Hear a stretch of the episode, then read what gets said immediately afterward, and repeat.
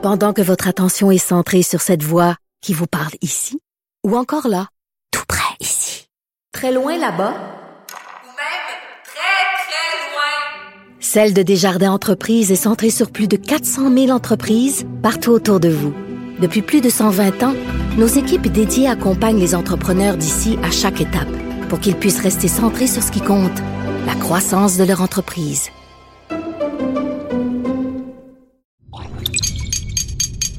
Cube Radio.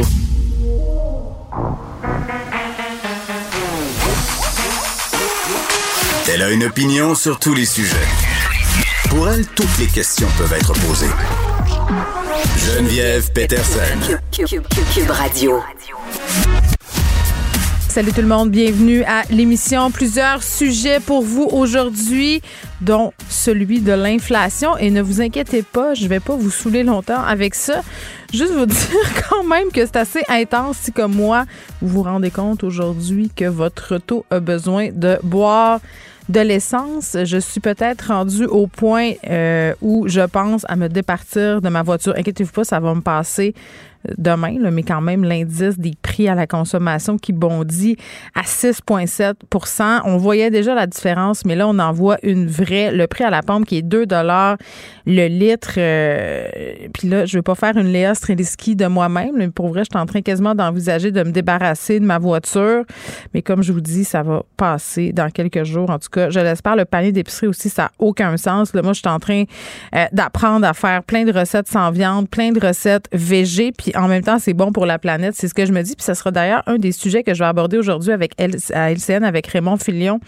Euh, qu'est-ce qu'on peut faire, nous, les consommateurs, pour essayer de faire notre part par rapport euh, justement à la discussion qu'on a eue hier avec Karel Ménard? Euh, améliorer le sort environnemental de notre coin de pays? Est-ce qu'on a vraiment un pouvoir? Parce que, tu sais, pour vrai, moi, j'en suis rendue à me poser cette question-là comme consommatrice c'est quoi ma marge de manœuvre? Est-ce que ça fait vraiment une différence? Qu'est-ce que je fais? Puis est-ce qu'on devrait pas encore plus agir en amont là, au niveau politique? Euh, là, je parle de volonté politique, de courage politique pour imposer à certaines compagnies qui sont de grands pollueurs. D'ailleurs, je lisais le dossier dans le journal hier, là, à Malartic, la mine qui est fautive, qui est délinquante euh, depuis des années, qui contourne euh, les lois environnementales. À un moment donné, je veux bien croire que ça fait vivre une région, qu'il y a des gens qui dépendent de cette mine-là. Puis c'est le cas pour plein de régions au Québec hein, qui sont dépendantes des industries. Là, moi, je viens du Saguenay. On connaît le rôle de l'Alcan au sein du Saguenay-Lac-Saint-Jean. On sait que c'est un grand employeur là-bas. Les gens aiment Alcan, ils tiennent. Puis en même temps, est-ce que c'est une raison suffisante avec ce qu'on traverse en ce moment, l'urgence climatique, pour laisser à ces compagnies-là le champ libre de faire la pluie le beau temps, non seulement sur l'écosystème des régions dans lesquelles elles sont installées, mais globalement, tu sais, parce que j'ai l'impression que nous, comme consommateurs, c'est comme une espèce de d'aiguille dans une botte de foin. Là. Je veux bien euh, décroisser, comme on dit, acheter moins essayer de pas passer par Amazon, euh, essayer de euh, pas trop justement remplir mon bac de récupération en me donnant bonne conscience en disant ben c'est pas grave s'il y a du suremballage, ça se récupère. Mais à un moment donné, tu sais, c'est quoi mon vrai pouvoir? Donc, une question qu'on va se poser, puis je pense qu'à un moment donné, ça va passer par nos poches. Tout coûte plus cher. Euh, on vient de parler d'inflation, donc la différence au bout du mois peut être quand même assez conséquente. Donc, il va falloir que ça passe par là. Euh, selon moi, puis petit mot aussi pour revenir euh, sur le segment que j'ai fait hier avec ma collègue Karine Gagnon qui a écrit en fin de semaine sur le départ de Jeff Fillion de Choix Radio X. Elle persiste aujourd'hui. Euh, bon, Radio Poubelle, la suite et le titre de sa chronique dans le journal. Je vous invite à la lire, mais, mais c'est fou quand même parce que hier, je lui disais.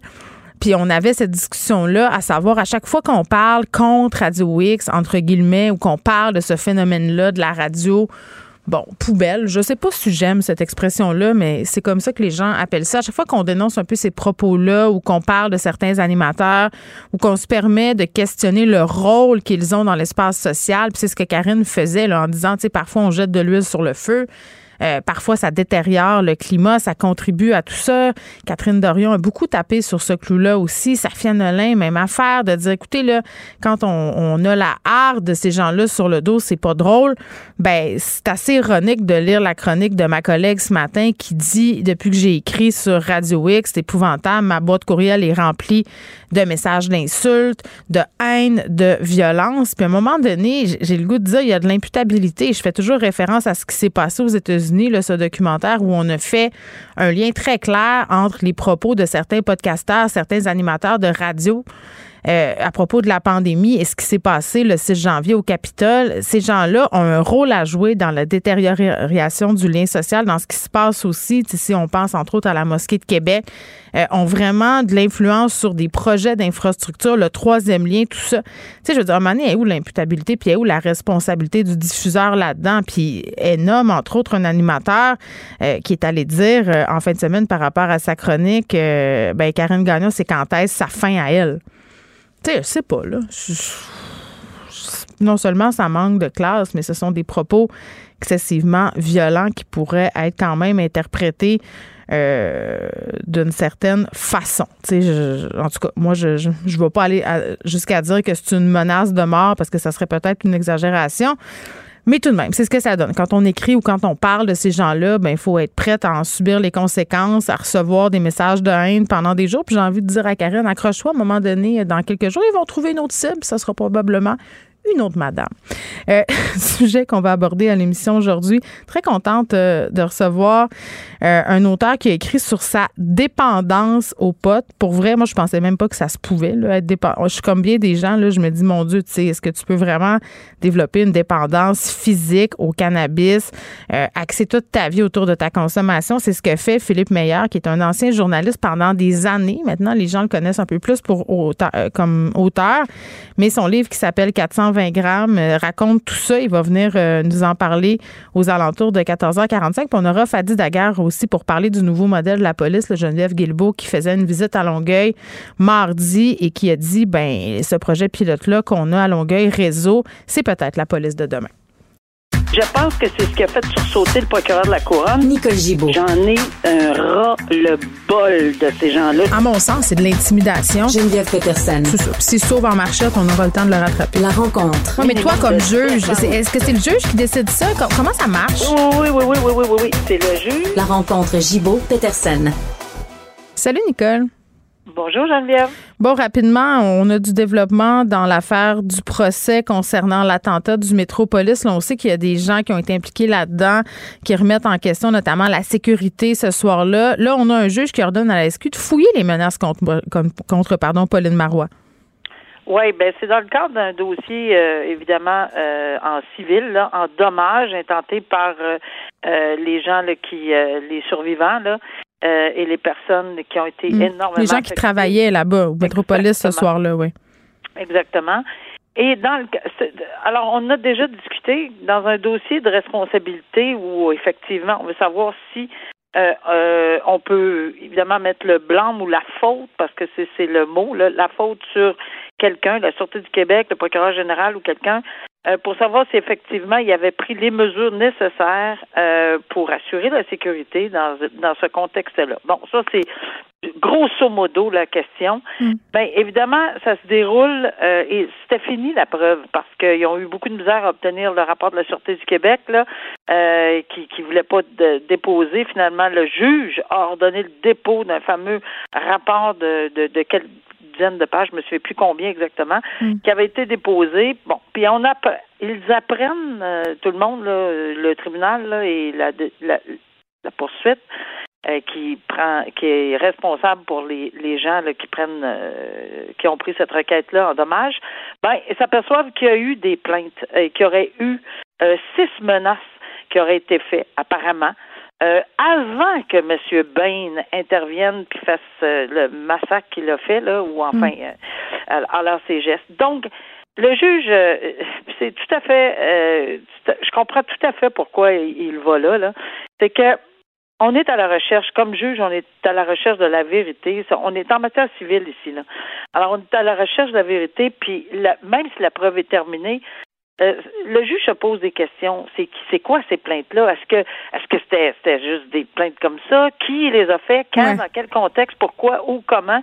Euh, Pour savoir s'il va, il- pour évaluer euh, si si effectivement on peut mettre ou non la faute ou la responsabilité à quelqu'un d'avoir mal évalué le risque.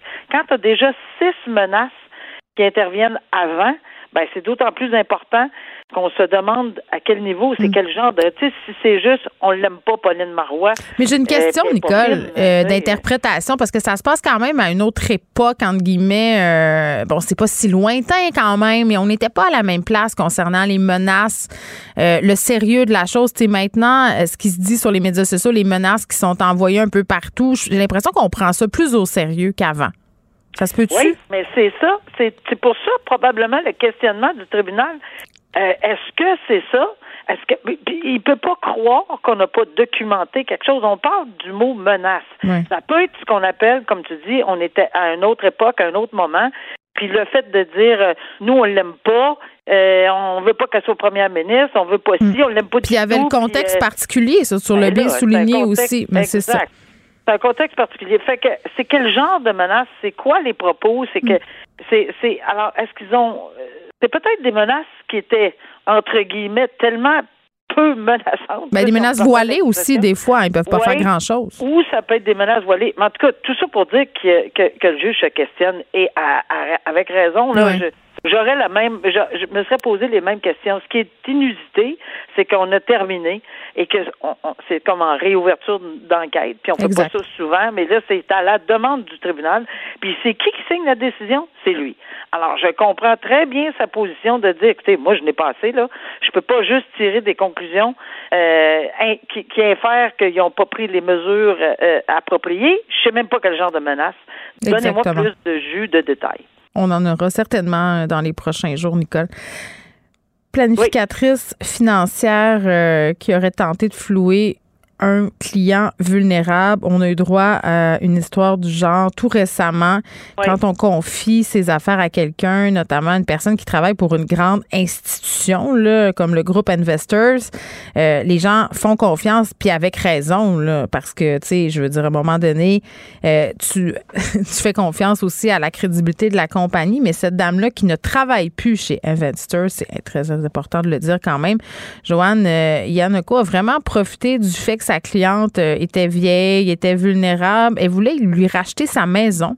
Donc, je ne sais pas comment elle lui a vendu le truc, là, mais une maison qui valait plus de 900 000 Elle a dit, ben moi, je vais t'en racheter 650 000 Et en même temps, Nicole, euh, elle a poussé l'audace jusqu'à poursuivre sa cliente pour l'obliger à lui vendre sa maison.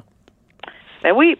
Et Ça, c'est c'est vraiment un cas extrêmement intéressant et particulier. Oui. Euh, cette, cette planificatrice financière, d'abord, on se demande comment elle a pu. C'est très simple pour moi de comprendre comment elle a réussi. C'est que cette personne-là était, la cliente était pas, c'est une personne très vulnérable. Pourquoi? Parce qu'elle venait de perdre son mari. Euh, euh, elle était dans un état dépressif. Était c'est vraiment. Oui, elle était prête à accueillir. C'est plate à dire, là, mais, mais elle était dans un Elle- moment elle de sa vie où, tu sais, bon, ça allait pas un trop bien. gros, gros moment difficile. Alors, malheureusement, euh, cette planificatrice a misé là-dessus et avec raison. Elle a probablement pas eu beaucoup de difficultés dans cet état-là à dire, écoutez, vous pouvez plus vivre là, vous viviez avec, n'importe quoi qui se vend là, euh, parce que c'était la, la résidence, possiblement. Alors, dans les circonstances, eh, oui, effectivement, elle a fait miroiter un prix. puis que C'est fou, dame- là. Écoute, c'est les gens, je pense que c'est le fils de la dame qui a eu la présence d'esprit de regarder les comparables dans le quartier. Puis a vu, Ouais. ben voyons, les maisons se vendent au-dessus d'un million de dollars, ça n'a pas de sens. Puis elle, ce qu'elle voulait Oui, faire, c'était un flip immobilier avec la maison. Oui, c'est- vraiment un flip immobilier. Euh, on voulait lui offrir un montant, puis la reflipper 250 000 de Mm. plus au moins. Et c'est quelqu'un, je pense, si je ne m'abuse, du groupe Inven- Investors qui, qui si je, je, je me trompe pas, là, qui aurait téléphoné à la dame avant de, ou enfin à quelqu'un, là, pour la mettre en garde de ne pas passer chez le notaire et de ne pas signer. D'où l'insulte de la dame qui a poursuivi qu'on appelle une action en passation de titre, là, parce que quand tu signes une promesse puis que tu dis je vends ma maison, puis tu n'as pas de Mm. raison de te reculer dans la transaction, ben oui, tu peux te faire poursuivre pour te forcer à vendre. Alors, elle aurait eu le culot, selon l'article, là, de de la poursuivre, cette personne-là. C'est pour ça qu'il y a un jugement qui est intervenu. On n'est pas au criminel, là, on est au civil. Un jugement est intervenu pour dire non. Non seulement je vous donnerai pas raison sur la passation de titre, elle vous vendra pas l'immeuble à ce prix-là, mais c'est vous qui allez devoir, parce que là, ça a sorti, là, que tout, ce qu'on vient de discuter, tout ça a sorti, et elle a dit non, non. Là, vous allez payer la moitié des frais d'avocat, et qui se totalisent à 20 000, et c'est dans le cas. Vous perdez votre action, vous payez probablement les dépenses là, judiciaires, j'imagine, et les frais d'avocat que cette dame-là a dû engager pour la moitié. Et voilà. Donc, hein, elle- on dirait que cette dame-là, elle est prise, euh, puis c'est elle qui croyait faire des affaires d'art, mais gars, tu vois, elle est Hey. obligée de, de dédommager. Nicole, euh, brièvement, je voulais qu'on se parle de ce père euh, qui s'est fait interdire par un juge d'amener son fils dans des manifestations anti-mesures sanitaires. On a vu beaucoup d'histoires du genre là, pendant Oui, la beaucoup. pandémie. Là, je me dis, ben, il n'y en a plus de manifestations. À quoi ça sert? Mais bon. Ben, ouais, moi aussi, là, j'ai- j'ai- quand j'ai lu ça, j'ai j'ai dit bon, mais écoute, donc, euh, ah, ah, peut-être qu'il va en avoir, on sait pas là. Mm. Mais on a eu cette décision-là où on sait que ça existe, cette décision-là, oui. Et d'abord confirmer que l'enfant pouvait se faire euh, vacciner. Ça, on a beaucoup de décisions où les parents se déchiraient la chemise sur le dos. Là, non, il ne sera pas vacciné, trop jeune, le vaccin n'est pas bon. Il y a des, il y a des puces, il y a ci. J'ai fait mes recherches sur les internets, puis on entend tout ça là. Et, et les tribunaux n'a- n'a- n'adhèrent pas à cette. euh, C'est c'est clair là. La, la Cour supérieure n'a pas adhéré à ces positions-là. Donc, ils ont toujours, dans l'intérêt de l'enfant, accepté que les enfants, euh, si la mère le réclamait, euh, soient vaccinés dans son intérêt pour ses activités futures, pour sa protection, pour la protection de ses proches, pour, pour, pour, pour, beaucoup, beaucoup de raisons.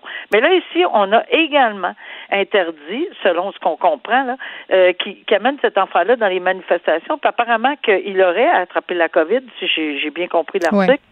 Euh, et, et- il l'aurait amené dans la manif- manifestation d'Ottawa, entre autres. Et puis, euh, mais c'est pas juste parce qu'il l'aurait attrapé, pas juste parce que euh, c'est une manifestation, mais il y aurait eu aussi le genre de propos pour un enfant de 10 ans que le tribunal dit, écoutez, là, il est pas, même si le père plaidait la liberté de Il était comme un peu endoctriné, ses bords. On va se dire ben, ça de même. Un là. peu beaucoup, là, mais même si la liberté d'expression, on, on sait ce que ça veut dire, mais il y a quand même des oreilles d'enfants à 10 ans qui sont Ben je peux faire dire n'importe quoi à mes enfants, Nicole, si je les si je leur euh, fais de l'intox comme Ben, il faut. Là. ça. Puis euh, les propos, écoute, on les a entendus, là. Oh. On les a entendus ad nauseam sur les réseaux sociaux, sur la, à la télévision, à la radio, partout. Hmm. Sur les camions, c'était écrit des termes. Ça veut pas dire que ça veut pas ce que ça veut dire, mais on est obligé de mettre les enfants. Ben, c'est de l'instrumentalisation d'enfants, ben, puis ça me fait tellement Exact. rire parce qu'il avait dénoncé justement un segment de l'émission la semaine des 4 juillet parce qu'on avait demandé à des enfants ce qu'ils pensaient de la vaccination, puis après on les a vus dans la manif euh, à, à Ottawa, Exact. entre autres, avec leurs enfants. Donc, ils sont pas à une contradiction près. Nicole, je te dis à demain. À demain. Au revoir. Vous écoutez Geneviève Peterson. Cube Radio. Le modèle communautaire de la police de Longueuil qui a récemment été encensé par la vice-première ministre Geneviève euh, Guilbeault qui voudrait sans doute le voir étendu partout au Québec. Elle a rendu visite au SPAL, je crois, mardi dernier. On va se demander en quoi Longueuil fait-il les choses différemment que dans le reste de la province. On est avec Fadi Daguerre qui est directeur du service de police de l'agglomération de Longueuil. Monsieur Daguerre, bonjour. Bonjour, madame. Bon, on s'est parlé à quelques reprises de cette approche-là, là, le projet réseau qui a été déployé, euh, je pense que c'est quelque chose comme début décembre euh, dernier. Là, euh, Bon, Euh, peut-être nous, nous réexpliquer un peu c'est quoi l'approche réseau? L'approche réseau, c'est vraiment des policiers qui sont consacrés à travailler bien en amont, pas juste en amont, mais bien, bien en amont. Donc, avant même euh, les problématiques qu'on peut voir sur les appels 911, Mm.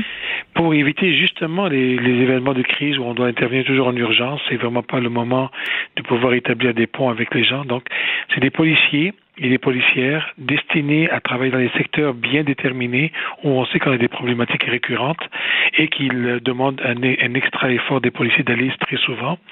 Et ces policiers dans ces secteurs-là, leur travail, c'est d'aller à la rencontre des endroits où on a des appels récurrents et trouver des solutions pérennes avec des partenaires pour que les appels de 911 d'urgence ne rentrent plus au niveau du 911 et que ça soit réglé beaucoup plus avec des partenaires en amont, Mm.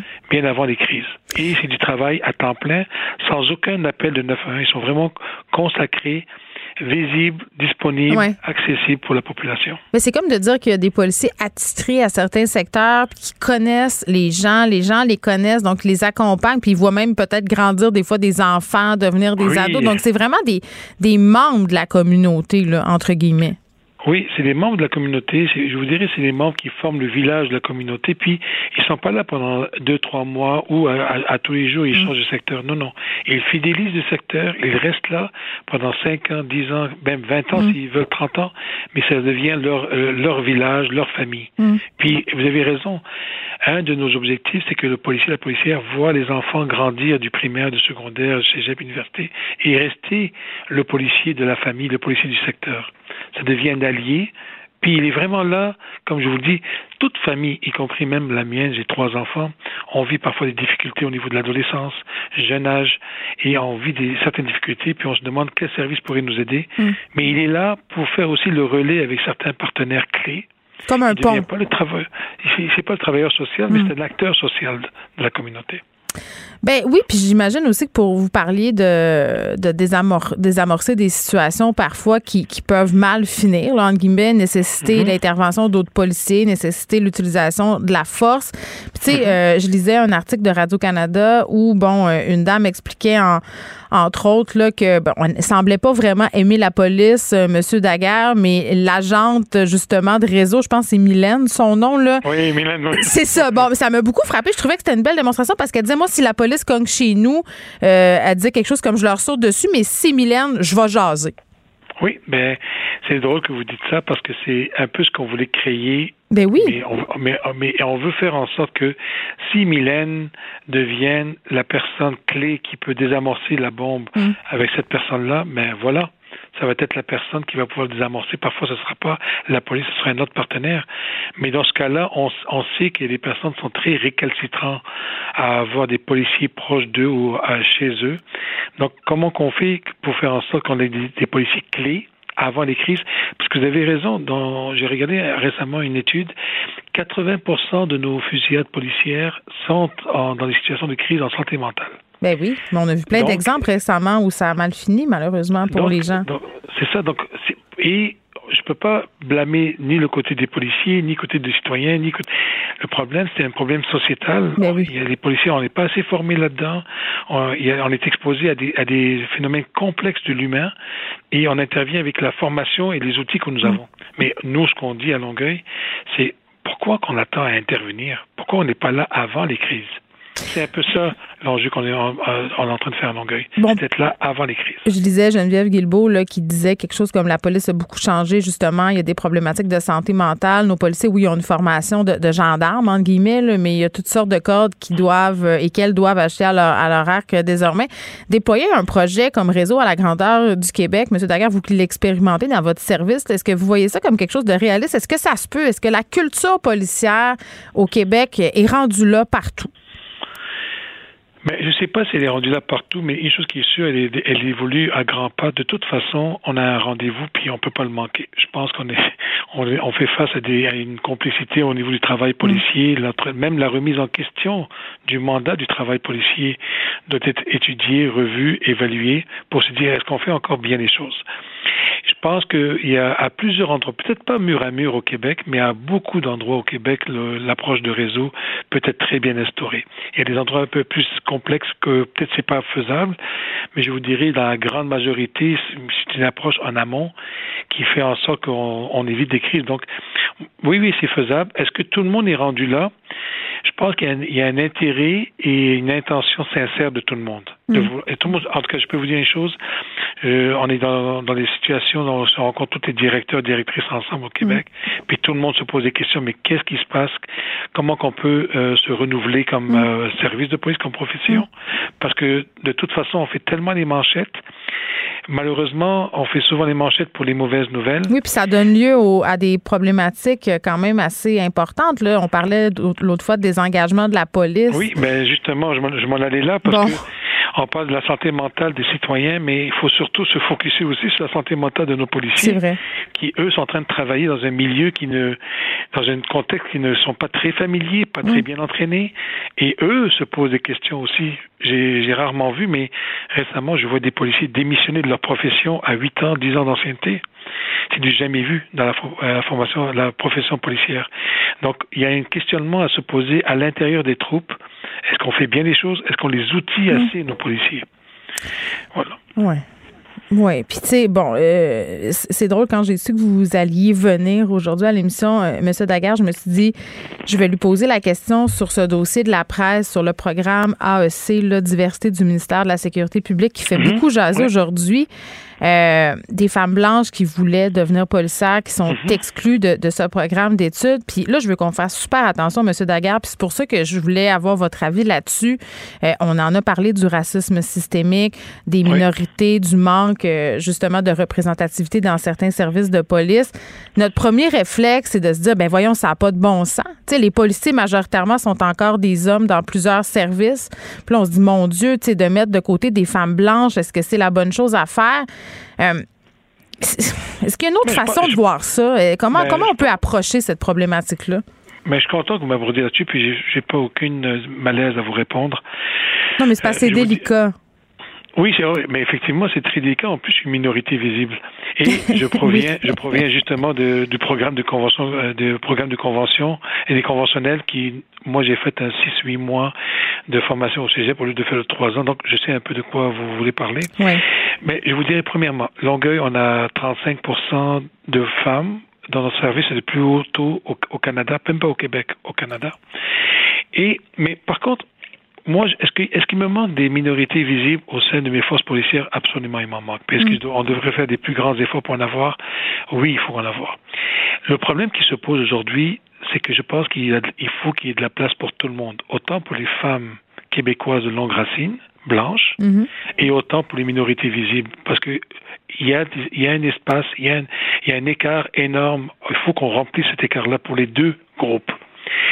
Par contre, ce que j'aimerais vraiment vous dire, c'est que parfois on, engage des minorités visibles, puis j'en suis un, je le répète, et je le vois d'un très très bon œil d'en engager. Mais si on pense qu'en engageant des minorités visibles, ça va faire en sorte qu'on va baisser euh, l'aspect des préjugés, des stéréotypes, parce que c'est des personnes qui, n'ont, qui, ont pas envers des communautés, moi je vous dis, c'est pas vrai. C'est pas vrai parce que l'humain a des stéréotypes. L'humain a des préjugés. On a tous des préjugés, des stéréotypes. Donc, il est important d'engager surtout des policiers et des policières qu'on peut développer des compétences émotionnelles, intelligence émotionnelle, sans, sans, sans préjugés, sans stéréotypes. Alors que la personne provient, que ce soit une femme, un homme ou une minorité visible, le plus important, c'est qu'on puisse les éduquer à, à ne pas faire la, à ne pas faire la différence lorsqu'ils portent l'uniforme, qu'ils travaillent de- dans une neutralité. Alors, je Oui, mais la question, M. Daguerre, que les Oui. gens se posent par rapport à ce programme-là, puis le fait que des femmes blanches en soient, entre guillemets, exclues, c'est est-ce que ça enlève des places aux femmes blanches euh, ou on fait de la place aux femmes racisées, puis aux femmes, les femmes blanches vont en avoir aussi? Parce que c'est souvent ça, là, je trouve que c'est un faux débat. Il y a eu la même affaire concernant l'Université Laval, là, un poste qui a été fermé aux hommes blancs. Puis, tu sais, moi, ma conclusion, c'était on n'est pas en train de dire aux hommes blancs qu'ils pourront pas aller travailler à l'université, on est en train de dire on fait de la place aux autres. Est-ce que c'est le même, c'est-tu la même affaire dans ce programme-là? Mais je pense qu'on fait de la place aux autres, effectivement, comme je vous dis, c'est une, une- une demande et un besoin criant d'avoir plus de femmes, plus de minorités visibles dans les corps de police, parce qu'on doit être plus représentatif de la société. Ce qui est dommage, ce qui est dommage, c'est quand on exclut oh, je ne sais pas comment le dire, mais deux minorités. Voilà. les femmes qui, sont déjà en minorité. femmes. Ouais. Donc ça, c'est ça que je trouve dommage. Il faudrait que les deux soient favorables, favorisés dans le recrutement des corps de police. Oui, ben en tout cas, c'est un sujet qui fait beaucoup réagir. Délicat. ben oui, c'est délicat, mais en même temps, euh, je suis contente d'en parler avec vous euh, parce que bon, on, j'aime ça qu'on ait un point de vue nuancé sur la question puis qu'on essaye de prendre un pas de recul au lieu de monter aux barricades tout de suite, là, essayer de comprendre Oui. pourquoi euh, on est, on a mis ça en place. Je pense que c'est déjà un bon point de départ. Vous parliez tantôt, puis on va terminer là-dessus, Monsieur Daguerre, de, de euh, police un peu qui est en mutation, on est en train de changer. Là, les différents directeurs euh, se consultent. Là, on sait qu'à Montréal, euh, bon, on a une directrice. Euh, une chef de la police par intérim. On a mis le processus euh, de recrutement sur pause. La mairesse Plante a décidé de consulter le public, consulter la population pour déterminer le profil idéal du poste. Vous en pensez quoi, vous? Est-ce que les citoyens ont leur mot à dire sur qui va être le chef de la police ou du moins à quoi il devrait ressembler, euh, pas physiquement, je parle, mais son profil? c'est c'est quand même drôle, là. C'est pas comme un plan de cours à l'UCAM, là. C'est le chef de la police ou la chef de la police dont on parle. Mais je sais pas, je sais pas de quel euh, jusqu'à quel point la consultation va aller. J'ai vu la Oui. nouvelle. Je sais pas jusqu'à quel point ils vont, ils vont, qui ils vont consulter, euh, sur quelle euh, intensité. Mais ce qui est intéressant, je trouve, par contre, c'est c'est que le fait, déjà, déjà les, les commandants, comme moi, je suis un directeur de police. En 2018-2019, j'ai fait une consultation publique sur la population. Qu'est-ce que vous voulez comme police à Ouais. Longueuil? Et cette consultation a été très, très, très, très payante. Ça m'a permis de mettre tout le plan d'action, le changement de culture, la réforme policière à Longueuil, grâce à la voix des, des citoyens. Maintenant, si c'est ça leur intention, je trouve, je, je- salue le geste parce que ça fait en sorte que euh, la population se positionne sur le profil et non pas Puis il y a sur un enjeu de confiance là-dedans aussi. Je pense que ça peut aider aussi ça à Ça peut aider, rebâtir ça peut confiance. rapprocher, oui, ça peut rapprocher, ça peut aider. Je, je, je trouve ça salutaire, mais je, je ne sais pas quelle est l'étendue de la consultation, et, c'est, et là il y a toute la question, Hmm. parce qu'il faut que ce soit un, un- un travail très sérieux. Effectivement. Fadi Daguerre, merci. C'est toujours un plaisir de vous parler, M. Daguerre, qui est directeur du service de police de l'agglomération de Longueuil. Pendant que votre attention est centrée sur cette voix qui vous parle ici, ou encore là, tout près ici, très loin là-bas, Ou même très, très loin. Celle de Desjardins Entreprises est centrée sur plus de 400 000 entreprises partout autour de vous. Depuis plus de 120 ans, nos équipes dédiées accompagnent les entrepreneurs d'ici à chaque étape pour qu'ils puissent rester centrés sur ce qui compte, la croissance de leur entreprise. Les autres. Ne vous laissez pas berner par ces prises de position saisissantes. Geneviève Peterson est aussi une grande sensible. Vous écoutez Geneviève Peterson. Vincent Dessoureau est là. Salut Geneviève. Salut Vincent. Netflix qui perd des plumes? Hey, ça s'est poursuivi hein, parce qu'hier, euh, bon, les, les nouvelles n'étaient pas bonnes pour Netflix et là, à la bourse, c'est moins. Allé voir il y a quelques secondes, on était encore à moins 35 de valeur. C'est en gros, c'est à peu près 45-50 milliards effacés là, euh, de la capitalisation boursière de Netflix. C'est énorme. Faut dire que euh, c'est pas une chute qui est nouvelle parce qu'ils sont partis là d'une douce, une pente descendante depuis les derniers mois. Le 29 octobre dernier, l'action valait 690 US. Elle en vaut 226. Euh, On parle d'une méchante chute. d'une méchante chute de 63 euh, déclenchée entre autres ben, parce que faut dire euh, pendant la pandémie à un certain moment euh, Netflix c'est, écoute ça a été euh, Ben, ça a été l'âge sauvetage pour bien des gens Oui. exactement et là euh, les choses ont changé là, parce qu'ils ont dévoilé hier une baisse de 200 000 abonnés euh, surtout dû Bon, ça, c'est pas trop inquiétant parce que en grande partie, c'est dû à la fermeture du marché russe. À cause de la guerre en Euh, Ukraine. À cause de la guerre en Ukraine, on sait qu'il y a plein d'entreprises qui vont devoir assumer ce coup-là, là, de dire on se retire du pays. Le- là où vraiment ça a brisé, c'est les projections pour le prochain trimestre. Parce que eux prévoient une baisse, et là, le- la Russie n'a plus rien à voir là-dedans, une baisse à peu près 2 millions euh, d'abonnés pour avril à juin. Mais est-ce qu'on sait c'est pourquoi? Est-ce que c'est parce qu'ils ont augmenté leurs tarifs? Parce que Netflix, depuis, puis je comprends que c'est pour financer le contenu, faire des séries et tout ça, ça prend, ça prend de l'argent, là. Oui. Mais augmente lentement, mais sûrement leurs tarifs. Moi, je pense, bon, moi, j'ai le forfait famille, là, bien entendu. Ça me coûte quelque chose comme 20 par mois. Tu sais, à 20 par mois, tu commences à y penser quand même, là, pour, Oui. surtout pour les gens qui sont moins consommateurs de contenu en anglais, parce qu'il faut pas les oublier, ces gens-là. Il y a beaucoup de personnes qui aiment pas écouter des séries sous-titrées. Il y a beaucoup de, de trucs sur Netflix qui sont pas dispo en version française. C'est une plateforme anglophone, Vincent, on va se le Tout dire quand même. Là. Donc, Et, je sais euh, pas ben, si c'est écoute, dû à Il y a ça. parce que, faut dire, l'entreprise à la base va bien là, sur papier. C'est 226 millions d'abonnés. Mm-hmm. Euh, des revenus, le- le- les revenus là, du dernier trimestre, c'était 8 milliards de dollars. Donc, ça va bien en hausse. Le problème, c'est la croissance. Et euh, sur le marché boursier, tu, tu- tu- mets de l'argent là où tu veux voir Ouais. ton argent euh, croître. C'est la croissance. Et là, pour Netflix, c'est plus compliqué. Parce que là, tu en parlais. Le nombre d'abonnés. En fait, ils se font euh, coincer sur les, taux- les, trois, euh, les trois façons un peu de faire de l'argent. là. Le nombre d'abonnés, la croissance là, est en baisse. Eux blâment la concurrence, on comprend. Ben, il y a, il y a euh, des plateformes de streaming euh, qui ont poussé comme des champions. Là. Euh, Ouais. on pense à Disney. Euh, il faudrait que je fasse le ménage d'ailleurs. Ça me coûte Ben, cher. Il faut parce que des fois, tu as un paiement que tu as même t'oublies, là, Ah ouais. euh, que tu suis plus les séries Ah, de, ce- de cet endroit-là. 17,99 par mois, quand même. hein? Euh, oui, et là, il y a de la concurrence. Euh, et tu sais, euh, ça, ça change d'une plateforme à l'autre, la série à la mode. là. J'entendais dans les derniers jours. Mm. Toi, là, tu fais-tu comme moi? Tu t'abonnes, tu désabonnes, tu Ben, t'abonnes, tu désabonnes? Absolument. Et tu sais, ces jours-ci, ce dont on parle beaucoup, moi, je- que je l'entends, c'est le temps des framboises. Oui. Mais C'est sur Illico. Mhm. Là, il y a des gens qui vont dire, ben parfait, moi, je vais aller voir ce qui se passe à Illico, je vais m'abonner. Mais là, Netflix, écoute, j'ai 10 piastres là, je vais prendre Mais- mon 10 piastres là. Je comprends pas pourquoi, Vincent, euh, puisqu'on consomme les séries comme ça désormais, c'est rendu dans nos habitudes, pourquoi on nous vend pas les séries à la pièce? Si, mettons, moi, je veux pas m'abonner à Netflix, mais que je vais écouter, je le sais pas, moi, Inventing Anna, tu sais, sur Oui. Anna Delvey, moi, c'est juste ça qui m'intéresse. Sauf dans que le la temps... plateforme veut pas te vendre la série Non, mais après- seule. Elle veut que tu t'abonnes par mois. sauf qu'avant, j'allais au club vidéo, je me louais la série pour 50$, piastres, tu sais, je la gardais. Oui. Puis après, les, les chances que je revienne m'abonner à Netflix sont quand même grandes. Tu sais, Je sais pas, Oui, je pense qu'on ça, devrait offrir offrir sur ça. iTunes. les- Ça fonctionne Sauf très bien. que les, et Netflix le, le, le- le fait pas parce qu'ils vont vouloir uniquement vendre l'abonnement, Ben oui. ce qui, à long terme, voit comme plus payant.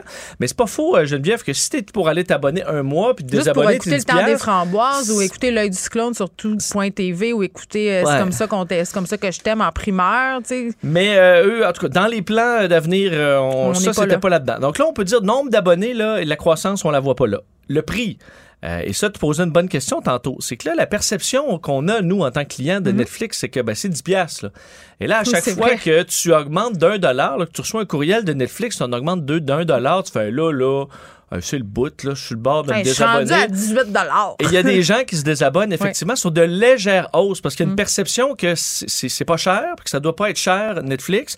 Donc ils sont pas capables d'aller dire bon on va on va aller croître au niveau de des du prix du service parce que les gens sont super frileux et ils ont plein d'autres options. Alors tu peux très bien aller sauter sur Disney Plus que tu te payais pas avant puis te désabonner d'un.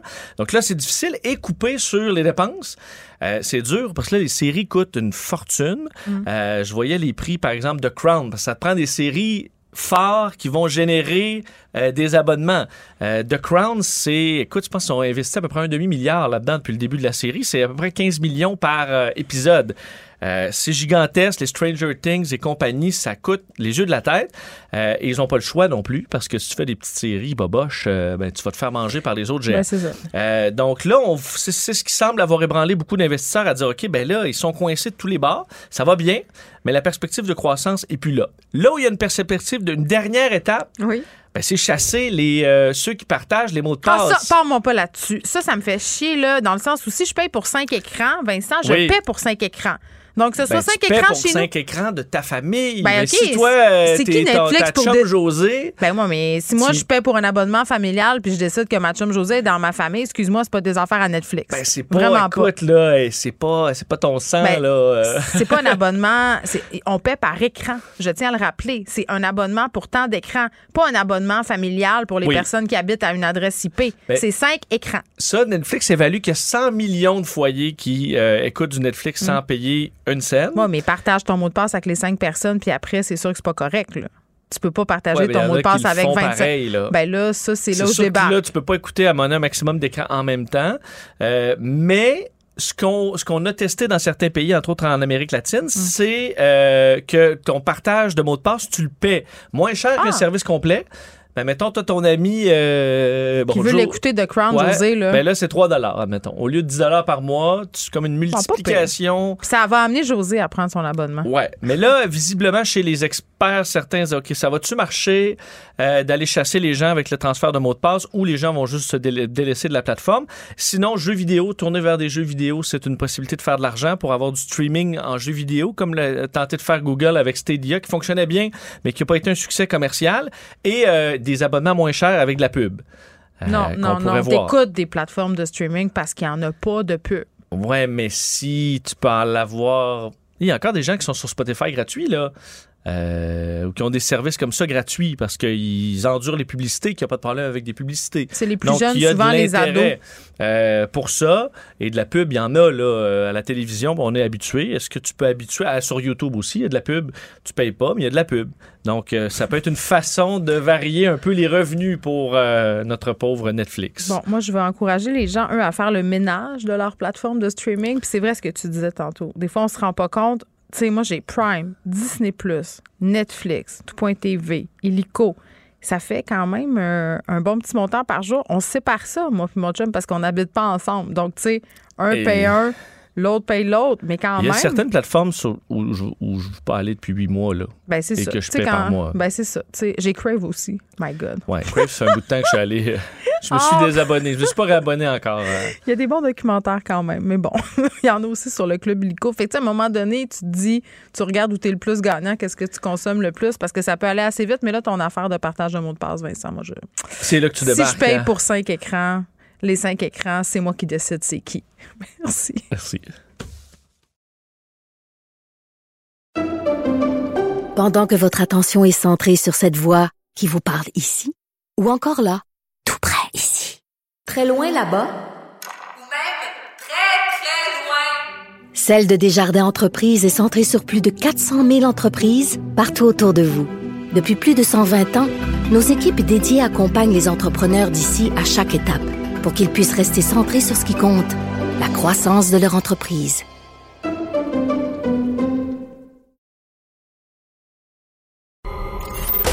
Geneviève Peterson. Rebelle dans l'âme, elle dénonce l'injustice et revendique le changement. Vous rappelez-vous de toute la saga autour du vaccin AstraZeneca? J'avais même oublié le nom du vaccin. Pour vrai, il a fallu que je demande à l'équipe. Il s'appelait comment déjà le vaccin que personne n'était content d'avoir et que là, possiblement, euh, il y avait beaucoup de complications. L'AstraZeneca, tu pouvais l'avoir plus vite euh, et tout ça. Puis il y a des personnes plus âgées qui sont allées le prendre pour être protégées plus rapidement. Puis après, il y a toutes sortes d'affaires qui sont sorties sur ce vaccin-là. Comme je le disais, il y a des gens qui se sont, sont sentis floués. Ils se sont dit, mais voyons, moi, c'est pas juste, j'ai eu ce vaccin-là. Est-ce que je suis moins bien protégée contre la COVID-19? Et là, il y a un nouveau développement au chapitre des gens qui se sentent floués. Je vous parle d'intervalle vaccinal. Rappelez-vous, au printemps 2021, et là, je fais référence à un article qui est sorti euh, dans la presse aujourd'hui. Euh, on se demandait, là, parce qu'on manquait de doses au Québec, là, puis tu sais, on a décidé d'étirer ça, d'étirer les vaccins. Là, moi, je disais, euh, on dilue le coulet pour protéger le plus grand nombre de personnes possible, mais on se demandait s'il fallait suivre les indications des compagnies pharmaceutiques parce que les autres testaient les vaccins avec un délai de 21 et 20, entre 21 et 28 jours, pardon, entre les deux doses. Ça, c'est ce qui était recommandé. Euh, puis d'un autre côté, la santé publique disait, ben nous, on veut protéger le plus de monde possible, puis on va voir, on va allonger le délai, puis on verra. Et là, il y a des gens en ce moment, des gens qui ont attendu un long délai entre leurs deux doses euh, et se demandent s'ils sont mieux protégés que les autres. Et ceux qui ont eu ce délai-là plus court se disent, ben nous, on est floués parce que notre protection était peut-être moindre. Je sais que c'est compliqué, ce que je viens de dire, mais on va essayer de démêler tout ça avec André Finzi, qui est professeur et chercheur au département de microbiologie, infectiologie et immunologie de l'Université de Montréal. Euh, Monsieur Finzi, bonjour. Bonjour. Bon, la durée de l'intervalle entre la première et la deuxième dose, ça a été l'objet de débats enflammés au sein de la communauté scientifique. Euh, Est-ce que ça a eu un impact significatif sur la protection que le vaccin nous a offert? Ben, il fallait agir vite, donc c'était normal d'aller Mm. avec une recommandation suite aux essais cliniques, de donner un intervalle qui était court, puisque ça montre une réponse plus rapidement. Mais euh, étant donné qu'on avait une, une- une quantité limitée de vaccins, il y a eu des études qui ont démontré que l'efficacité vaccinale était pressante contre les formes sévères après une seule dose. Donc ça a permis de- de- d'étirer pour aller et immuniser un plus grand nombre de personnes. Par la suite, c'est qu'on s'est aperçu, c'est que lorsqu'on laissait un peu plus de temps au système immunitaire de faire euh, sa, réponse, Hmm. euh, la réponse était supérieure, elle était meilleure. Il faut se rappeler qu'à l'époque, il n'y avait pas de Delta ou d'Omicron qui étaient en train de... euh, euh, qui, était- qui, qui, qui, qui s'est propagé dans, dans la population. Donc, ce long intervalle entre les deux doses qu'on a eu au Québec a fait en sorte que la réponse immunitaire était, euh, était sensiblement supérieure à celle, que, à celle des personnes qui avaient reçu un court intervalle. Donc, ceux qui ont entendu longtemps sont avantagés. Oui, pa- parce que on laisse au système immunitaire un peu plus de temps pour faire son travail et faire en sorte qu'il puisse peaufiner la réponse immunitaire si jamais il revoit le, le virus. OK, mais Donc, pourquoi, excusez-moi de vous interrompre, M. Findy, mais pourquoi les compagnies pharmaceutiques, alors, continuent de, de faire la promotion de cet intervalle-là de 28 jours? Ça n'a pas été changé alors qu'on a des données qui nous montrent euh, qu'on a une meilleure protection à long terme? Mais il, faut faire attention parce qu'il faut faire vraiment la balance c'est euh, c'est très difficile de prendre ces décisions-là. La balance entre des souches qui sont euh, qui se propagent plus rapidement, n'est-ce pas? On avait besoin de réponses euh, rapides. Puis aussi, il faut, il faut faire la balance avec l'intervalle pour essayer de pro- protéger un peu mieux. Donc, c'est un exercice euh, très délicat. C'est pour ça qu'il y a les comités euh, immunisation du Québec, il y a un comité aussi au, au niveau du fédéral qui regarde toutes les données scientifiques disponibles pour faire, euh, pour prendre leurs décisions. Mais Monsieur Findy, là, ceux qui sont en train de nous écouter puis qui disent ben là, moi j'ai eu mon vaccin à 28 jours d'intervalle ou même 35 jours, donc je suis moins bien protégé. Est-ce qu'il y a moyen de remédier à cette situation-là? Est-ce qu'on va chercher un pour ceux par exemple qui sont pas allés à leur troisième dose, euh, ce booster-là le plus rapidement possible? Mais il, il faut dire que même avec les deux, avec les, les courts intervalles, la réponse est là, puis l'efficacité vaccinale est au rendez-vous. Oui. Euh, donc il faut, il faut dire, il faut pas être in- inquiet. Moment, euh, il faut pas être inquiet. Mais ce qu'on a observé, c'est que c'est c'est- c'est léger avantage qu'on voyait avec les longs intervalles, mais il disparaît suite au booster. Donc les personnes qui reçoivent la troisième dose, qui ont reçu un, un long ou un court intervalle, ils cherchent la troisième dose, et là, le système immunitaire est capable de ramener les anticorps, de les profiner au même niveau que ceux qui avaient reçu un long intervalle. Mais Monsieur Findy, comprenez-vous les gens d'être mêlés? Je veux dire, je- même moi, j'ai de la misère. Genre, au quotidien, on parle de ça, on parle de la vaccination, on parle des doses. Euh, est-ce que, tu sais, est-ce que le gouvernement et la santé publique nous informent assez bien, de façon assez claire, sur les conséquences des choix qu'on fait par rapport à la vaccination puis sur cette protection-là? Moi, j'ai pas l'impression. Oh, est-ce qu'on a perdu Pour Monsieur mo- pour le moment, pour- Ah. non, je suis là. Pour, le, pour les recommandations permettent de générer une, une réponse immunitaire Mm. Contre les formes euh, euh, sévères et graves, et ça fonctionne très très bien. Il faut, et les décisions qui sont prises sont en fonction des datas qui sortent au jour le jour. Il faut faire un- un- un- une analyse très approfondie avant de prendre des décisions.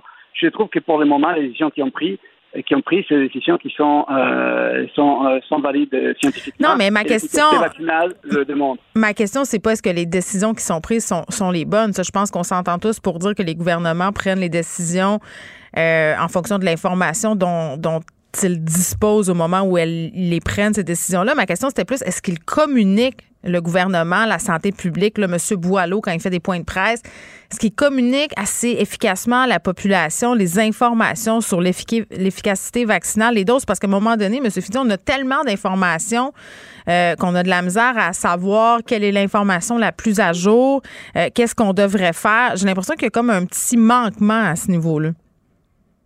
Mais euh, malheureusement, moi, je suis pas un spécialiste des communications, donc je peux pas répondre à votre question. Je suis un, un virologue. Ben, je comprends, mais comme, mais comme expert, vous, mais, vous les, ouais, mais vous les écoutez, les points de presse, comme tout le monde? Je veux dire, trouvez-vous qu'ils communiquent bien, le gouvernement? Je comprends que vous n'êtes pas un spécialiste des communications, mais trouvez-vous ça clair, vous, comme spécialiste?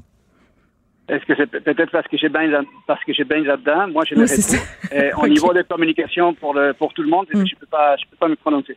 Bon, euh, Monsieur Findy, le nombre de variants là, en ce moment, là, euh, on en a beaucoup. Ça, ça vient jouer peut-être euh, euh, sur les données. Est-ce que est-ce, que- est-ce que c'est bien qu'on continue à les documenter ces, ces variants-là, à les communiquer à la population? Parce que c'est très alarmant là euh, de toujours euh, savoir qu'il y a un nouveau variant, par exemple le, fameux BE2. On dirait que plus il y en a, plus la population s'y perd justement. Là, on ne sait pas où on est rendu. C'est quoi la pertinence scien- scientifique de continuer à regarder tout ça?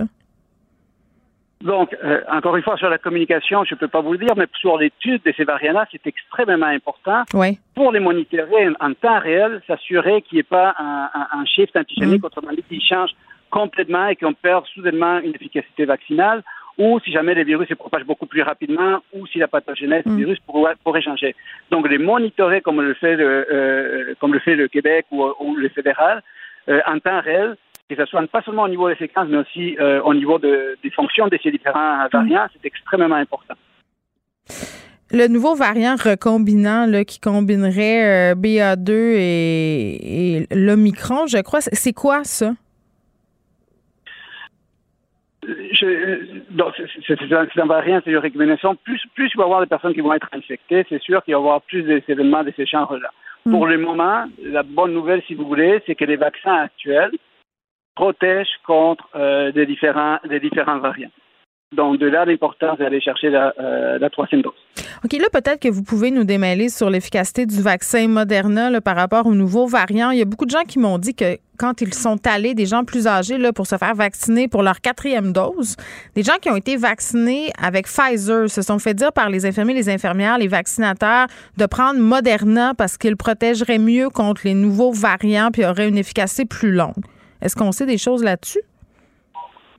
C'est des choses qu'on est en train d'étudier, évidemment. J'essaie de, combinaisons, de combiner des vaccins, des types de réponses qui s'achènèrent Mm. et par la suite voir euh, les différentes euh, protections. Je ne sais pas à quelle étude ces personnes-là euh, ont fait référence, mais pour le moment, on voit que même quand on combine les vaccins, la réponse est quand même très, très bonne, surtout contre les formes euh, sévères de, de la maladie. Merci, M. Finzi, André Finzi, qui est professeur et chercheur au département de microbiologie, infectiologie et immunologie de l'Université de Montréal.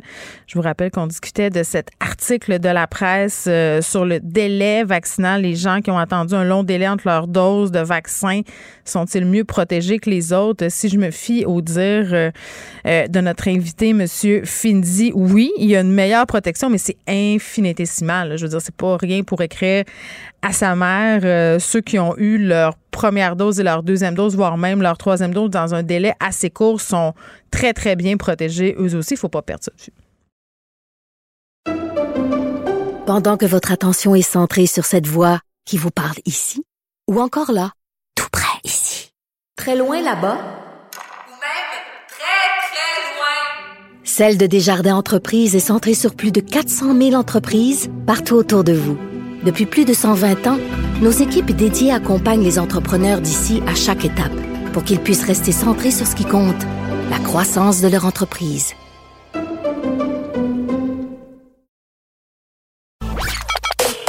Joignez-vous à la discussion. Appelez ou textez le 187 Cube Radio 1877 827 2346. Il n'y a pas de vision d'ensemble. Marc-André Leclerc. On fait ça pourquoi, là? Elle fait ça pour le show ou vraiment c'est pour encourager les autres à le faire? c'est pas clair. Elsie Lefebvre. Qui proposera ça aux Québécois, puis les gens diront oui ou non. Moi, je vois vraiment pas de problème Ça veut là-dessus. dire, non, mais ça veut dire, Elsie, que la meilleure solution, Oui, Faire un débat. tout le monde sort un peu gagnant de ça. La rencontre, Lefebvre, Leclerc. Salut à vous deux.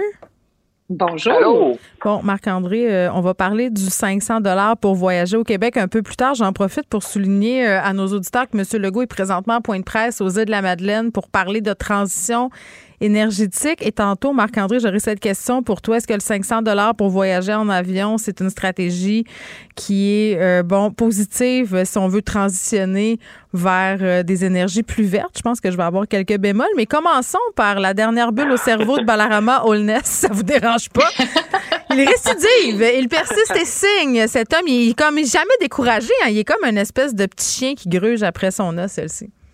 Exactement. Donc, euh, effectivement, il est le sauveur de Montréal, des anglophones, et on Ben ne oui. sait pas trop de qui. Mhm. Euh, après avoir, euh, ça a été une catastrophe, on s'en rappelle à Montréal. En plus, il avait fait une fusion avec Marc-André Desjardins sur des fausses euh, prémices, puis ils se sont chicanés sur la question du référendum, sur la langue. Et finalement, bon, il a fait un 7% à Montréal. Mais là, avec les déboires du Parti libéral, la communauté anglophone qui est fâchée, avec la loi 96, puis les cégeps en français, la loi 101. Donc là, il se dit, mon Dieu, je vais venir sauver les gens. Et donc, euh, il veut fonder Oui. son parti. Il est comme la patte nous- patrouille de la politique. c'est ça, exactement. Donc, une grande confiance en lui. Donc, de Mouvement Montréal, on passe maintenant à Mouvement Québec. Euh, il dit qu'il va annoncer des candidats vedettes dans les prochaines semaines et puis donc euh, qu'il peut gagner des comtés. Alors, euh, ça va être intéressant de le voir aller. C'est certain que six mois avant une élection provinciale, quand même, euh, c'est euh, c'est- beaucoup de confiance, peut-être de candeur même, de penser que parce qu'il faut amasser des sous, de l'argent pour faire campagne. Donc, est-ce que ça va fonctionner? Moi, je pense que non. Donc, je pense qu'il va faire un résultat vraiment similaire à ce qu'il a fait à l'élection Mm. municipale. Puis, euh, ça va faire un gros pouit, pouit, pouit. Hum, Ben 7% c'est le pourcentage d'Éric Zemmour, donc c'est mieux que rien. c'est ce que, je- c'est ce que Ouais, je me dis. sauf que, ouais, sauf que là, présentement, pour, pour les libéraux, pour Mme Andelade, c'est une mauvaise nouvelle. C'est un peu la même mauvaise nouvelle que Denis Coderre a eue lors de l'élection municipale. C'est vraiment un autre parti. Euh, peu importe vraiment qui est à la tête de ça. Euh, puis à partir de ce moment-là, euh, on a vraiment des gens qui, qui, qui sont prêts, qui s'organisent, ben ils vont aller chercher ce vote-là où? Là? Ben, principalement là, chez les libéraux. Là. Fait que si c'est le Parti libéral, c'est une autre mauvaise nouvelle. Mais tu penses vraiment, pour vrai, qu'elle a à s'en faire parce que Balarama Holness crée un nouveau parti provincial? Ben, à s'en faire. Je veux dire, peut-être pas, tu sais, faire dépasser des nuits blanches. Ouais, mais ça. clairement, clairement, elle a, clairement, c'est une problématique. Clairement, euh, pour elle, c'est pas une bonne nouvelle. T'es pogné avec ça, t'es t'es obligé de, de, de- puis peut-être c'est le 5, 6, 7, 8, 10 C'est des fois, des fois, ça fait pas mal. Là. Des fois, tu t'en dis, ah, c'est 8 mais peut-être c'est 8 qui peuvent te, te faire perdre. Puis c'est qui qui va gagner ces comptes-là? Ben, c'est- peut-être la CAQ, c'est peut-être pas tous les comtés. Si on prenait les comtés un par un, dans l'ouest de l'île, par exemple, puis ceux qui sont peut-être plus vers le centre, ben peut-être qu'il y en a pour certains qu'un nouveau parti, ça va faire une différence. Le risque qui est là, est-ce qu'il est- le risque il est gros comment? Oui. Je pense Hey Marc-André, le son est vraiment pas bon. On va te rappeler. OK, Elsie, je vais te laisser enchaîner sur ce sujet-là. Moi, ma question est simple. Est-ce que tu penses que Mme Anglade pourrait perdre euh, peut-être même des députés qui pourraient migrer vers le parti de Holness? Non. Mettons qu'on jase, là. Non, je pense pas. Je pense pas. Je pense que les députés qui sont là, évidemment, sont dans des forteresses, donc aucun intérêt pour eux de quitter. Mm. Euh, mais par contre, ce qui est fatigant, c'est surtout le fait que euh, elle va avoir des gens qui vont avoir pour seule mission de la critiquer. Un peu comme quand Québec solidaire est arrivé dans le paysage politique québécois. Ben, Québec solidaire, sa seule mission, sa- la seule chose qu'il voyait dans son dans son cadran, c'était le Parti québécois. Donc, c'était vraiment fatigant parce que à chaque position que prenait le Parti québécois, aussi le Parti québécois essayait d'aller un peu plus au centre. T'avais Québec solidaire toujours là pour euh, ah ben c'est ça, sont passés euh, sont passés à gauche, sont passés ici, sont passés ça. Puis dans le cas de Dominique Anglade, ben ça va être ça. C'est qu'elle va réussir peut-être, on va voir, là, parce que je pense pas que c'est Balarama Holness, mais on va voir. Est-ce que une Marlene Jennings, est-ce que des gens comme ça pourraient se joindre, je ne sais pas. Mais bref, ces gens-là vont toujours critiquer Dominique Anglade si elle prend une position, par exemple, qui favorise le français ou qui favorise, euh, je sais pas quoi, là, les régions, peu importe. C'est ça surtout, c'est dans, dans la trame là, que ça va être euh, fatigant pour. Marc-André, est-ce que tu as émergé de ton bunker? Oui, Ah, j'aime ça. Bon. J'aime ça entendre ta belle voix claire. Bon, on est Euh, ligne. Oui. Ben, c'est comme si tu me parlais en direct d'un avion à 500 dollars de François Legault.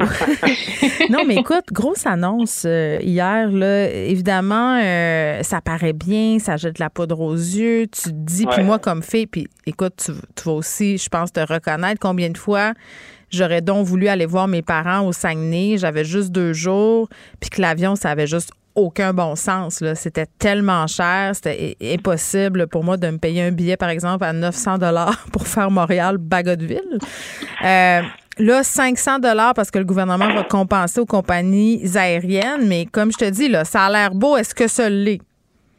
Ben, c'est parce que là, présentement, si on se rend compte, là, en, faisant un petit peu de recherche, c'est que ça, on n'a pas tous les détails également de, l'annonce de M. Bonardel hier. C'est que oui, 500 mais c'est pas sur tous les billets. Ils ne pourront pas payer également tous les billets. Fait que là, c'est combien, puis on ne sait pas encore, puis le ministère nous dit qu'il va y avoir des détails à, à venir, mais c'est pas l'ensemble des billets euh, d'avion qui vont être euh, en région à 500 Fait que ça aussi, ça amène... Ah, c'est les petits euh, caractères en bas du contrat qu'on a peut-être Ben oui, pas lus. c'est ça. Puis là aussi également, ce qu'on sait, puis moi, dans, mon coin, Robert Val Alma, il y a des coopératives qui voulaient lancer là, attirer les transporteurs, tout ça, puis eux, ils seraient euh, pas touchés là-dessus. Fait dans le fond, là, c'est pas c'est, pas la panacée, là. Puis on le sait, parce que tu peux pas non plus financer chaque billet.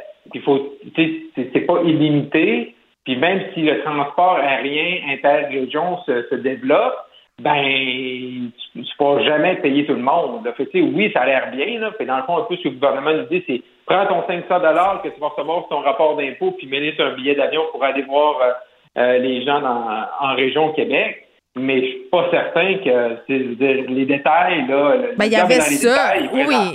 Ben, t'as raison. Puis il y a la faisabilité du truc. Si moi, par exemple, je veux trimballer mes trois enfants, ça commence à faire cher. euh, le périple, en plus, rendu là-bas, mettons que je vais aller, je sais pas, moi, je dis n'importe quoi, sur la côte nord cet été, ben, il faut toujours bien que je me loue une voiture en arrivant. Est-ce que vous avez vu le prix des locations de voitures? C'est quand même quelque chose en ce moment. Puis il faut que la côte nord, puis là, je suis pas en train de dire que la côte nord a rien à m'offrir, c'est pas ça. Mais tu sais, pour payer ce prix-là, il faut qu'il y ait quelque chose l'autre bord. On s'entend-tu? Oui. Et puis en plus, si tu vas à Côte-Nord, comme tu dis, tu vas avoir, avoir ta liberté avec une voiture rendue sur Il place. n'y a pas de métro, là. Non, c'est ça. Peut-être tu vas pouvoir apporter une tente roulotte, une tente, une, une- tu sais, je sais, peu importe, pour faire du camping avec des enfants. Fait que, tu sais, t'es pas plus avancé, là. Mm. Tu sais, c'est tout- c'est surtout des, des voyageurs, tu sais, qui sont là pour la business. Ou comme tu dis, des fois, c'est un court périple. Euh, T'as un décès dans ta famille, t'aimerais ça prendre l'avion au, au lieu d'y aller en auto. Tac, tac, tac, il y a Mm. quelqu'un là-bas qui, qui, qui te donne un livre pour aller au, au salon funéraire, par exemple, voir ta grand-mère qui est malade ou un membre de ta Ouais. famille. Mais pour partir en voyage, en vacances pendant deux semaines à la Côte-Nord, c'est peut-être pas le meilleur moyen non plus. Elsie, euh, ta fibre écologique a dû certes être titillée par cette annonce-là. Non, mais pour vrai, j'entendais d'autres commentateurs de l'actualité dire euh, ben, une personne en avion, c'est le même résultat qu'une personne en voiture. Donc, si on est cinq en avion, c'est cinq voitures. Donc, autant être cinq dans une voiture. Ouais, je comprends. Là, c'est sûr que bon, euh, l'avion c'est très polluant. En même temps, euh, je veux dire, découvrir les régions du Québec, voyager. Euh, moi, je suis pas rendue là, là, dans ma fibre euh, écologiste, là, dans Ah, le sens tiens que donc. je pense que ben non, moi ça, j'assume euh, cette partie-là. Donc, euh, tu sais, puis en même temps, c'est que s'il y a un avion, il y a trois personnes dedans versus s'il y en a 40, ben tu sais, on déplace plus de gens, puis on a, tu sais, moi, je, moi, je vois cette annonce-là positivement. C'est juste que je me demande si ça va être structurant à long terme. Donc, est-ce que, par exemple, si, si- tu sais, si le, le billet d'avion coûtait 375, est-ce que là, les compagnies d'avion vont l'augmenter en sachant qu'on... Je sais pas trop, là. En tout cas, bref, j'ai hâte vraiment de voir tous les détails de tout ça. 500 dollars, je sais pas si c'est moi qui, tu sais, c'est comme quand on va au restaurant, là, les prix ont augmenté, puis des fois on a l'impression qu'on est peut-être resté dans les années 2000, mais ça reste cher. Moi aussi, quand je trouve même, ça. Mais exactement. Moi aussi, je trouve ça. Puis surtout quand on voyage en famille, tu te dis, C'est ça. tu sais, 500 dollars, euh, tu peux aller à bien des endroits pour ce prix-là en avion. euh, exemple des tout inclus. Là, je veux dire, ça c'est plate à dire, Ben, c'est mais c'est quand même la réalité. Puis entre tout inclus, où t'as tout, euh, où t'as de la plage, des attractions pour les enfants. Euh, c'est plate à dire, mais, au niveau d'être structurant, je suis assez avec vous autres là-dedans. là. la réponse, Ouais, ça a l'air d'être non. Là. C'est pas wouhou, Ouais. let's go, on Oui, toute la famille, 500 On s'en va à Forestville. On s'en va à Forestville. Ouais, Moi, je- je pense qu'on on, on touche le plus gros problème présentement, c'est que c'est pas structurant. Des billets d'avion à 500 dollars pour aller visiter des, puis se promener entre les différentes régions du Québec, là, c'est une solution simple à un problème qui est complexe. Ça réglera rien. Parce que ça veut dire que pour le reste de nos jours, le gouvernement va pouvoir qu'il subventionne les billets d'avion pour entre Montréal puis Bécomo, puis entre Montréal puis Bagotville, ou entre Montréal puis Trois-Rivières. Ça, ça peut pas. Je veux dire, les, les, les sous de l'État ne peuvent pas servir à subventionner des billets d'avion. Mais là. le Marc-André, premièrement, dis-moi dis-moi qu'un avion entre Montréal et Trois-Rivières, ça ne se peut pas, là. S'il vous plaît. Ben, ça se peut. Ils ont des trajets. Hey, ça se peut entre Montréal et Ottawa. Ça se peut sûrement. Montréal-Québec aussi. Mais, mais, Montréal, mais moi, je trouve que sur le fond, c'est bon, là. Tu sais, il faut, moi, je suis d'accord avec la proposition. Puis, OK, si c'est comme un premier pas pour essayer de, mais est-ce qu'à long terme, il faudra peaufiner la chose? Tu sais, je sais que les gens disaient, oh non, québécois, là, à l'époque, là, tu sais, qui était, euh, moi, j'ai pas tous les dessous de cette histoire-là, mais tu sais, à un moment donné, comment ça qu'on n'est pas capable d'avoir plus d'offres? Comment ça qu'il n'y a pas de compagnie qui, tu sais, quand on parle des salaires qu'Hydro-Québec a une flotte d'avions euh, pour euh, ses déplacements, comme, Bon, euh, tu sais, si on mettait tout ça ensemble, je sais pas, il me semble qu'il y a quelque chose qu'on pourrait réfléchir. Mm. euh, J'imagine qu'ils l'ont fait, là, tu sais, en même temps. Mais euh, la coopérative, ça semblait une belle avenue aussi. C'est dommage que ça soit pas nécessairement inclus dans Mm. cette phase-ci. Puis est-ce qu'on va jeter l'argent puis euh, Ben, rien ça. avoir au bout des 3, 4, 5 ans? là? On annonce des choses qui paraissent bien, mais toujours lire euh, ce qui est écrit en petit dans le bas du contrat. Bon, mon sujet préféré, les woke, Oui! qui sont accusés Bon, ben- d'intimidation à l'UCAM. Ça se passe à l'UCAM. Ben c'est ça. Moi, je, je bon, c'est sûr que tu sais, on n'a pas tous les détails puis toutes les versions, mais en tout cas, moi, ce que j'ai entendu sur ce dossier-là me préoccupe dans le sens où, euh, tu sais, oui. ben, il y a certains étudiants, là, tu sais, si on résume, qui euh, justement à l'UQAM, euh, je pense plus en sciences sociales. En Bon, sciences euh, politiques, euh, particulièrement, ça se passe au département de Sciences Po. Oui. Ben c'est ça. T'es donc, tu sais, si t'es un indépendantiste, on, te regarde croche, puis on te traite pratiquement de raciste, puis tu sais, de ceinture fléchée, puis let's go. Puis bon, moi, euh, ça m'interpelle. À un moment donné, tu sais, la pensée euh, woke, là, si je peux dire, euh, c'est correct. Puis euh, moi, je suis d'accord que les gens ont le droit, eux aussi, de, de, de prétendre à cette euh, vision-là de la société. Mm. À un moment donné, il faut pas non plus ben, sais, exagéré. Là. D'autres personnes ont le droit d'avoir d'autres pensées sans non plus être Satan Ben. Puis, écoutez, euh, ben c'est ça. Ce que je trouve particulier dans, dans ce dossier-là, puis tu sais, le, le mot woke, je trouve qu'il est utilisé beaucoup à toutes les sauces dans, dans plein de dossiers, mais puisqu'on utilise ce mot-là pour parler de ce qui se passe à l'UQAM, allons-y. là. Euh, Il y a des élèves qui se plaignent de se sentir menacés dans leur intégrité psychologique, physique, euh, disent, ben nous, on va s'en aller parce que c'est rendu un, un environnement toxique. Et moi, ce que je dénonce un peu dans cette affaire-là, c'est que le, le- le- le- ceux qui se revendiquent du mouvement woke, mais encore faut-il qu'ils s'en revendiquent, là, c'est nous qui les qualifions ainsi, mais mettons que c'est ça. là. Euh, c'est un mouvement contre les inégalités, les injustices, euh, qui est pour justement faire de la place pour tous. Donc, je trouve ça quand même assez paradoxal qu'on qu'on soit, qu'on loge à cette enseigne-là et qu'on, euh, pour certains qui sont plus extrêmes, c'est une infime partie, il faut souligner, qu'on recrée des dynamiques de violence puis d'inéquité. Tu sais, on se tire vraiment dans le pied. Là. Moi, c'est ce que je trouve vraiment paradoxal dans cette histoire-là. Oui, puis tu sais, j'écoutais la rectrice de l'UCAM ce matin euh, à Paul puis ce qu'elle disait, c'était quand même euh, particulier, parce qu'elle disait, ah, ben, s'il y a des plaintes, euh, on documente les plaintes, puis on peut agir. Ouais, mais tu sais, tu peux pas documenter nécessairement tout, là. C'est pas une agression. Il m'a regardé bête au café, euh, il n'y a pas grand-chose Ben, à faire. ça. tu sais. Exactement. Euh, Il a levé les yeux quand j'ai posé ma question sur si, sur, tu sais, fait que c'est vraiment un climat spécial. Puis si ça devient toxique, je trouve que c'est très préoccupant. Je ne sais pas exactement comment il faut régler Mm. Mais c'était ça. comme ça de mon temps. hein. Moi, j'en jasais avec Benoît Dutrisac hier. Moi, je me rappelle d'un temps où j'étais membre des assos étudiantes à l'UQAM. Puis, tu sais, si t'osais émettre une critique ou si t'étais pas euh, justement aussi Euh, intense que d'autres euh, à certains niveaux, ouais. écoute, t'étais l'ennemi à abattre. Il y a eu, il y a eu de l'intimidation, il y a eu du vandalisme dans certains bureaux euh, étudiants où justement on, les gens disaient ben ils sont pas assez ci, sont, sont pas assez ça. Et ça, je trouve que c'est tellement contre-productif quand tu veux faire des changements, de stigmatiser certaines personnes, c'est au lieu d'essayer euh, de, de parler avec eux autres, de les écouter, de les entendre, de dire ben si tu penses pas comme moi, votant, t'es l'ennemi. Je veux dire, je, je- je ne comprends pas. Mais encore là, je suis pas dans, suis pas dans ce dossier-là. Je trouve par contre qu'au niveau des directions d'université, puis Marc-André, tu, tu, tu enchaîneras là-dessus si tu le veux bien, mais je trouve qu'il y a une certaine mollesse. On attend beaucoup avant de sortir, avant d'agir. Il y a une espèce de clientélisme que je trouve pas de bonne loi. Non, tu as raison que les têtes dirigeantes ont un peu de la misère. À, on dirait c'est comme dans. C'est comme s'il y avait bon, le, le mot à la mode, le nouveau paradigme. on dirait que ce qui se passe dans leurs murs, dans leurs universités, ont de la misère à le contrôler. C'est autant que il y a des mots qu'on peut plus utiliser, il y a des, il y a des, il y a des conférences, il y a des sujets qu'on peut plus aborder. Ils sont pas là pour défendre non plus, supporter les professeurs, les professeurs, les professeurs. Non, mais ils sont jamais là. Ils sont jamais nulle part. c'est ça. C'est ça, ils sont jamais là pour défendre personne. Fait ils peuvent bien dire, on va documenter, mais tu documentes quoi? Puis après ça, un coup, tu documenté, puis tu archivé tout ça dans ton bureau, tu fais quoi avec? Mais c'est encore une là fois le manque d'accompagnement. On n'accompagne pas les profs dans cette fameuse question du N-word auquel tu faisais allusion. Il y a des profs qui auraient eu besoin d'encadrement, de comprendre le contexte, euh, pour le pourquoi du comment. Puis là, on laisse des étudiants à eux-mêmes, puis des étudiants qui payent en passant, là, qui ont le droit d'aller à l'école dans un, plus que le mot safe space est à la mode, utilisons-le, là, de s'en revendiquer de cet espace sécuritaire-là. Oui, puis en plus, les professeurs, comme tu dis, euh, eux aussi sont, sont, sont pris là-dedans parce que euh, effectivement, si jamais ils interviennent, eux aussi peuvent se faire euh, euh, tu sais, mettre des, des, des évaluations négatives, etc. Donc, c'est vraiment un climat vraiment particulier. Ben, il y a un désengagement.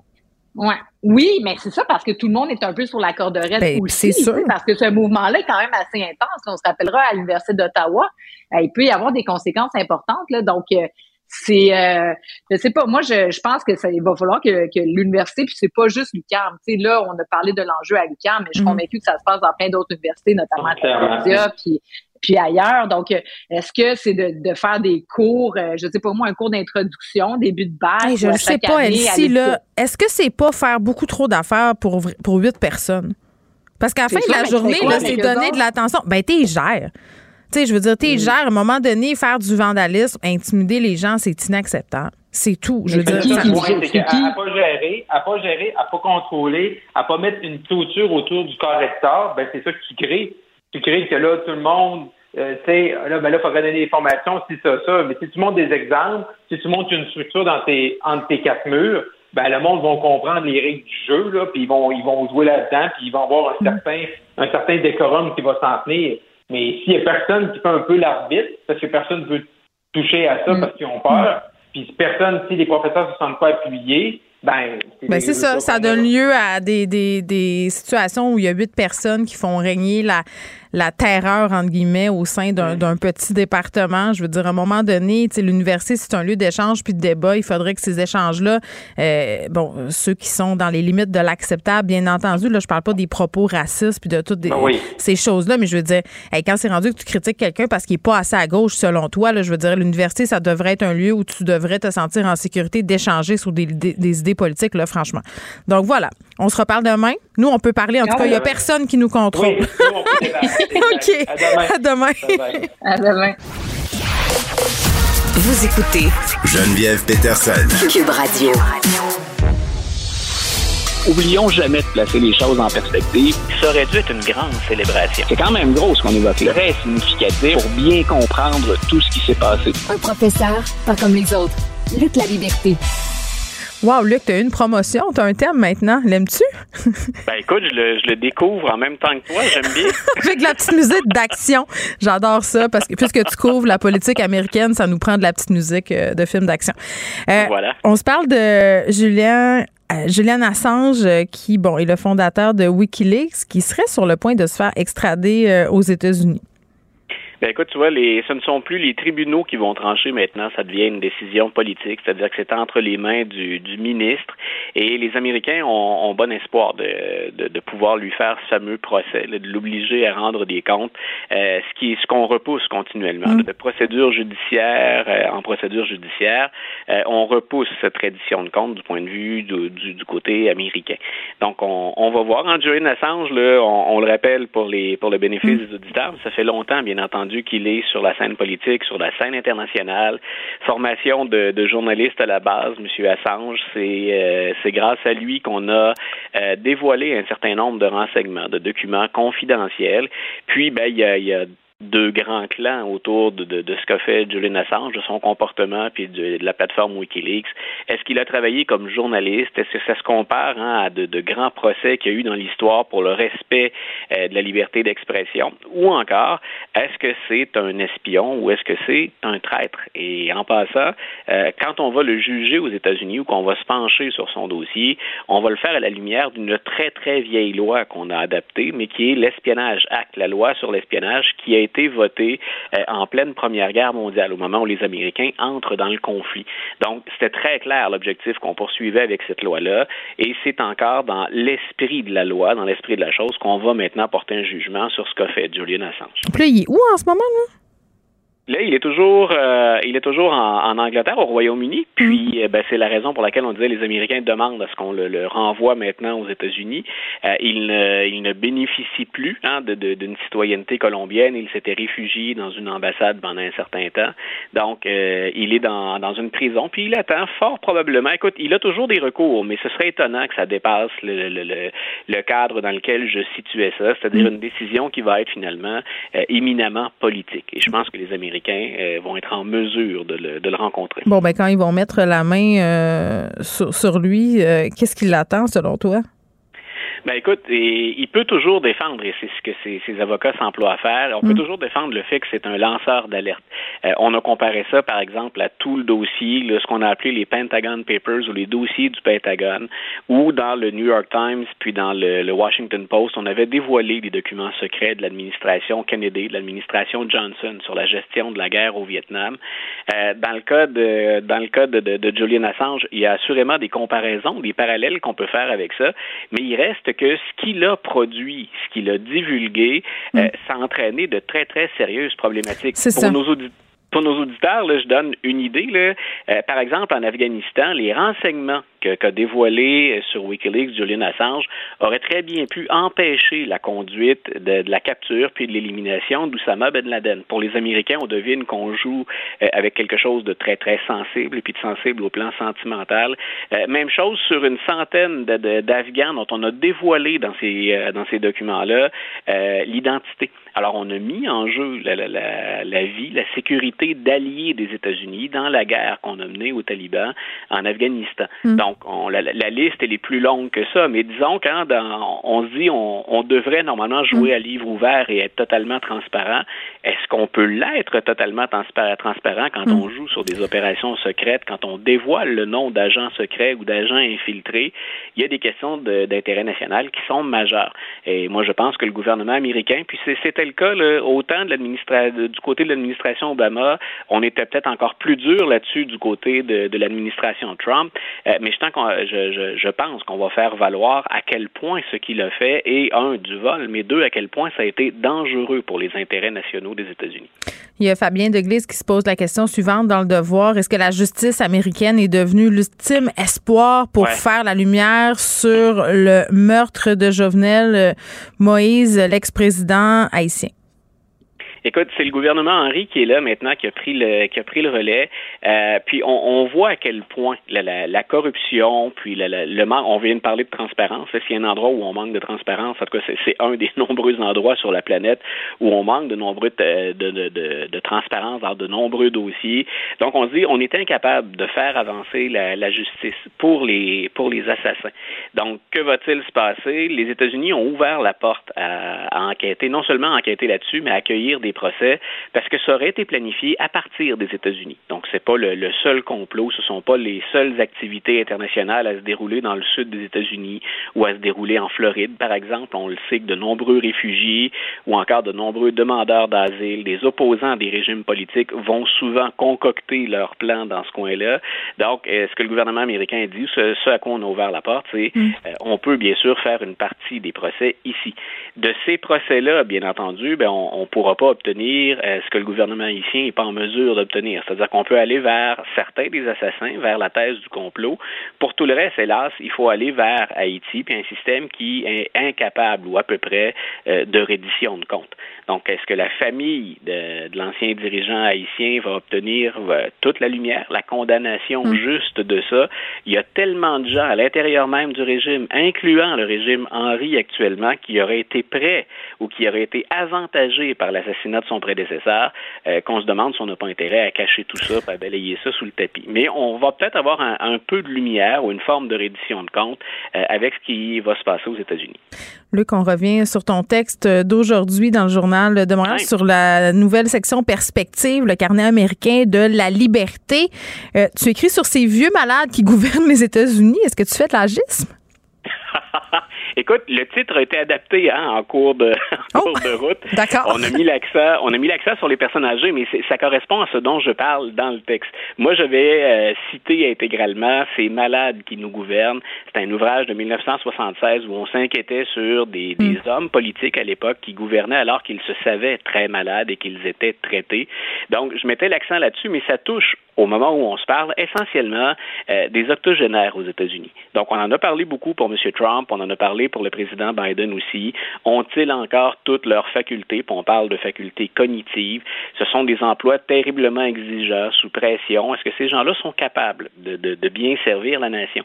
Et ce qui est troublant, c'est que la plus vieille sénatrice euh, actuellement siégée, Dianne Feinstein, qui est une démocrate, a 88 ans. Et là, on parle plus que d'attaque des opposants politiques, mais les démocrates sont inquiets. Des gens qui ont quitté Mme Feinstein, qui était à son service depuis longtemps, disent euh, non seulement elle est confuse, elle est mêlée, et non seulement c'est sa garde rapprochée qui fait le travail à sa place, mais dans une même rencontre, elle n'est plus capable de se souvenir du nom des gens avec qui elle discute. Ben là, elle est plus apte. Il n'y a pas une politique pour la virer de là? Ben voilà, et c'est- un peu ce que je, je soulignais dans mon texte en Mm. disant justement, je veux pas faire d'agisme, mais ça a plus de chances de nous arriver à un certain âge que plus jeune. La, la- nature est suivant son cours, donc euh, il n'y a pas de mécanisme. Euh, les gens ont voté pour elle en 2018, son siège est en jeu en 2024. Elle dit, il n'est pas question que je quitte. Ben voyons. Euh, maintenant, pour le moment, c'est aux électeurs à se prononcer. Et c'est la question qui est sur toutes les lèvres. Est-ce qu'on devrait imposer un âge pour la retraite? Est-ce qu'on devrait euh, limiter le nombre de mandats? C'est une autre façon Ben, de ne reste- pas jouer écoute, que sur... Il nous reste Pardon? 20 secondes, mais je te dirais peut-être des tests de faculté cognitive au lieu d'un âge limite. Ben voilà, et ça, je te référais à un article que j'ai écrit en, en 2021 là-dessus, justement. Il y a un médecin qui est intervenu en disant, moi, je pense qu'il faudrait que s'assure, et pas juste c'est les plus âgés, que nos élus sont en mesure. Ben, c'est ça, comme, euh, comme on peut le faire euh, avec le permis de conduire. Luc La Liberté, merci, on te lit dans le journal. Une bonne fin de journée. Pendant que votre attention est centrée sur cette voix qui vous parle ici, ou encore là, tout près ici, très loin là-bas, Ou même très, très loin. Celle de Desjardins Entreprises est centrée sur plus de 400 000 entreprises partout autour de vous. Depuis plus de 120 ans, nos équipes dédiées accompagnent les entrepreneurs d'ici à chaque étape pour qu'ils puissent rester centrés sur ce qui compte, la croissance de leur entreprise.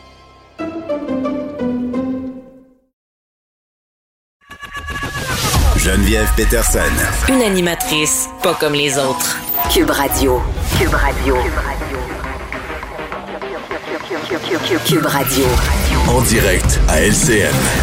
14h30, Geneviève Peterson qui est avec nous depuis les studios de Cube Radio. Bonjour Geneviève. Salut Raymond. La ville de Prévost, dans les Laurentides, au nord de Montréal, va bientôt faire payer les consommateurs une redevance, une espèce de taxe, là, si vous voulez, de quelques sous sur les produits en plastique à usage unique, comme les bouteilles d'eau, les contenants de la vitre, entre autres. On veut lutter contre la pollution, mais ça ne fait pas tout à fait l'unanimité.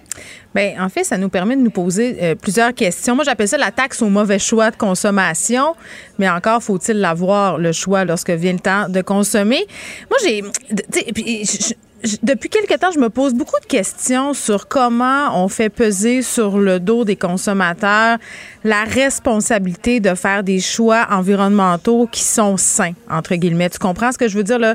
Choisir les bonnes affaires, faire la bonne chose, aller faire l'épicerie avec des sacs réutilisables, euh, recycler, euh, utiliser des contenants qui ne sont pas à usage unique. Là, par exemple, euh, je sais pas, moi, j'ai un contenant pour mon liquide à vaisselle, je le ramène euh, à l'épicerie ou dans le magasin spécialisé pour le remplir quand, il est vide. Puis, tu sais, personne n'est contre la vertu, Raymond. Je pense qu'à un moment donné, tout le monde est en train de se rendre compte que si on fait rien, on fonce tout droit dans le mur. Mais moi, comme petite consommatrice avec un pouvoir limité, je trouve que c'est beaucoup euh, qui pèse sur mes frêles épaules. Tu sais, je me dis comment ça se fait? Tu sais, je veux bien le payer une taxe parce que j'achète une bouteille d'eau, parce que j'achète une bouteille de lave-glace. Mais comment ça se fait que ces produits-là sont encore sur le marché? Comment ça se fait que dans l'industrie, là, on produit encore des contenants en plastique à usage unique. Comment ça se fait qu'on n'a pas trouvé d'autres solutions? Comment ça se fait qu'on n'impose pas à ces géants-là de produire autrement ou de, de- d'emballer autrement? Je vais donner un exemple épouvantable. Là. Puis là, je sais, je suis une mauvaise personne. Tout de suite, c'est réglé. J'ai commandé quelque chose sur Amazon. Je m'en excuse. Et là, euh, c'était une petite affaire, Raymond, grosse de même, OK? Pour vrai, là, et c'est arrivé dans une boîte grosse comme ça, emballée dans du papier, toi, chose à bulles, du papier en carton. Qu'est-ce que tu penses Le que j'ai fait? suremballage, hein? Oui, le suremballage. Et là, comme toute personne sensée, je me suis dit, ben ça n'a pas de bon sens. J'ai pris les affaires, je les ai mis dans mon bac de recyclage et je me suis dit, ben c'est pas si pire, ça s'en va au recyclage, mais c'est pas vrai. Faut arrêter de penser comme ça. Puis là, je vais utiliser un mot épouvantable, je vais dire le mot décroissance. C'est qu'on pourra pas continuer comme ça. Il faut faire des choix à un moment donné, puis arrêter d'acheter des affaires emballées n'importe comment. Mais c'est un effort collectif. Puis quand je dis effort collectif, je parle pas de collectivité comme dans nous autres. Je parle de volonté politique. Je parle de courage politique. Je parle de gouvernement qui va aller dire aux grandes entreprises qui génèrent, oui, des emplois et des revenus dans notre pays, ben écoutez, ça peut plus, vous pouvez plus, il va y avoir une taxe sur ci, sur ça, vous pouvez plus procéder comme ça, parce que je trouve ça trop facile de faire reposer ça sur les épaules des consommateurs. Puis je trouve ça plate, on, parle d'inflation, l'inflation qui atteint aujourd'hui un degré quand même assez élevé. Les gens qui sont moins bien nantis, Raymond, tu penses-tu qu'ils ont de l'argent de plus pour encore payer plus pour des produits plus écologiques? Ben non. Sais, il faut faciliter Non, mais la ça vie fait aux quand gens. même réfléchir les gens. Lorsque vous achetez une bouteille d'eau avec un plastique non recyclable, ça vous fait penser. Encore que si c'est une municipalité qui va de l'avant, comme c'est le cas dans les Laurentides, ben, il Oui. n'y a rien qui empêche les consommateurs d'aller au dépanneur à quelques coins de rue dans une autre municipalité et, et éviter la surtaxe. Moi, je pense que d'autres municipalités vont emboîter le pas dans pas longtemps. Puis je repose ma question de départ. Pourquoi ces bouteilles-là sont encore commercialisées de la façon dont elles sont fabriquées? C'est c'est ça la question qu'il faut se poser. Il faut pas arriver à la fin de la chaîne puis dire, ben là, vous autres, vous êtes des mauvais, vous achetez du plastique réutilisable, c'est épouvantable. Donnez-moi d'autres options. Donnez-moi d'autres options. Les gens sont prêts à le faire, le pas. Mais il faut que ça soit facile. Il faut que ça soit dans ma chaîne, entre guillemets, dans, dans ma route que moi je fais là, chaque jour. Geneviève Peterson, quand je reviens de travailler, si à l'épicerie, je peux réutiliser des contenants, je peux faire des choses, je vais le faire. Mais s'il faut que je fasse 32 détours et que ça me coûte plus cher, vraiment beaucoup à la fin de la journée, ben c'est sûr que je vais faire comme tout le monde puis je vais faire d'autres choix. C'est juste normal. Donc, j'ai l'impression qu'il y a une bonne partie de ce problème-là qui, qui peut être résolu, mais c'est au-dessus de nos têtes. Il faudrait que les, paliers de gouvernement supérieur aient frappé à la porte des entreprises. Eh Vous oui. force les entreprises à adopter d'autres faire des changements. Un peu comme on a vu à Ottawa, M. Trudeau qui s'attaque aux produits plastiques, Mais il qui force bien. les entreprises à, à- à enlever les ustensiles ré- euh, qui sont non réutilisables en plastique. Bien, M. Legault, qui est en point de presse euh, en ce moment pour la transition énergétique, ça fait partie de toutes ces discussions qu'on devrait avoir. Ça prend du courage politique, il y a des conséquences et parfois ça coûte des votes. C'est comme ça. Oui, ça prend du courage, effectivement. Merci beaucoup, Geneviève. Merci. Pendant que votre attention est centrée sur cette voix qui vous parle ici, ou encore là, tout près ici, très loin là-bas, Celle de Desjardins Entreprises est centrée sur plus de 400 000 entreprises partout autour de vous. Depuis plus de 120 ans, nos équipes dédiées accompagnent les entrepreneurs d'ici à chaque étape pour qu'ils puissent rester centrés sur ce qui compte, la croissance de leur entreprise.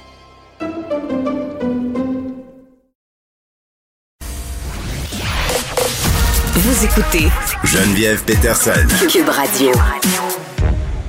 Gabriel Caron est là. Salut, Gab.